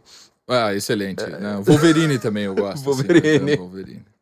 Para esse assunto, eu acho que Wolverine também cabe. Professor, melhor, Magister Clístenes. Oh. Clístenes. Um gracias, gracias enorme. omnibus vobis ago propter benevolentiam patientiamque vestram. Ó, pra quem tava esperando aqui Grécia Antiga, Antigo Testamento, acho que não poderia ter uma aula melhor do que essa, sabe? É um prazer enorme, espero que seja a primeira de muitas aqui também. Eu também, também espero. né? É, estaremos sempre aqui quando, quando você estiver por São Paulo. E a gente sempre vai ter esses temas elevadíssimos que fazem as pessoas perderem amigos, ficarem mais inteligentes, ficarem, sobretudo, olha, ouvindo duas horas. Você falou de lavar louça no começo, eu queria lembrar que, na verdade, acho que 90% dos ouvintes do, do, do podcast ou estão na academia, ou estão no trânsito, ou estão lavando, Lavando louça. louça. Não, É, é eu, o- quando escuto aqui o Guten Morgen, sempre foi lavando louça. O podcast é um negócio de lavar louça. Pois é. É, então, é, são, são os nossos momentos. Então, queria agradecer de novo é, por esta aula maravilhosa, aula Eu magna. Agradeço, né? Como Como dizem se lá fala no- aula em latim? Agora esqueci. Escola. Escola magna. Aula é isso. o espaço, né? É, um, é uma- um grande salão. E normalmente não acontece em escole. porque ela acontece em público, né? Tu, tu pode chamar de conclave scholasticum, uma sala de aula. E uma aula é uma escola, né? Enquanto que uma escola é um ludus. E aí podemos falar de ócio também. Ócio é um... Porque é um bom- escolé em grego não significa um espaço, significa o tempo livre que você tem. A per- primeira Exatamente. pergunta que Sócrates faz pra todo mundo é: você tem escolé? Ou seja, Exatamente. você é um nobre que pode ficar aqui vagabundeando, conversando sobre o ente e o ser no meio da ágora ateniense aqui três horas da tarde, ao invés de ter que trabalhar? né? Brincando, porque na escola os romanos iam pro ludus. E ludus só tem uma brincadeira em, em, em latim, só tem uma palavra para dizer brincadeira e escola. Olha que É maravilha. Ludus, certo? Aí vem lúdico. Ah, educação lúdica, vai, é coisa como é moderno. Não, isso é coisa do, do romano, certo? Não é... Pra gente poder dar uma aula de como romanos memorizavam, fazer um palácio Ah, da é memória legal. aqui. Isso aqui vai ser sensacional, né? Magister Clístenes, um prazer enorme. Muito obrigado pelo seu conhecimento, pela sua erudição, por deixar nossos ouvintes sem amigos, completamente é, desabonados nessa vida, é, brigando com todo mundo no Facebook, desamigando toda a família no WhatsApp. Muito obrigado por isso. Eu que É, agradeço, Flávio. Sempre, sempre um prazer e será a primeira de muitas. Então, gente, não se esqueçam, o professor Clistoni, Clistenes, Clisten, tem, que- tem, tem que pronunciar devagar, hein? Clistenes. Ele é professor no Instituto Hugo de São Vitor. Entre lá no Instituto Hugo de São Vitor, eles têm o, o Centro de Formação eh, Clássicas, que, no- nos quais você vai aprender língua latina, língua grega, inclusive aulas de Homero. As aulas de Homero estão em latim, não, não em grego. É. Mas... É, o Homero é lido em, Em grego, em grego com os comentários em latim, como foi sempre na humanidade, né? Inclusive, você sabe, eh, eh, você sabe, eu tô falando pro ouvinte, né? Não pro Clístenes, óbvio, que a expressão, né? Isso é grego pra mim, vem exatamente disso, porque tinha alguns trechos que eles não conseguiam entender, então falava graecum est non legitor, ou seja, É. não vou ler porque tá em grego e... É, coisa da Idade Média, né? Pois é. Então é isso, gente. Não, não ou vejam as aulas do, do, do- professor Clístenes, que são sensacionais, e nos ouvimos. Então, agora finalmente temos um podcast falando de Trivium, de Grécia Antiga, Antigo Testamento. Opa. E não teve política hoje, que maravilha. Ah, Eu agradeço muito aos bem, muito bem. Muito obrigado, gente. Até a próxima semana. Então, Guten Morgen em Brasília.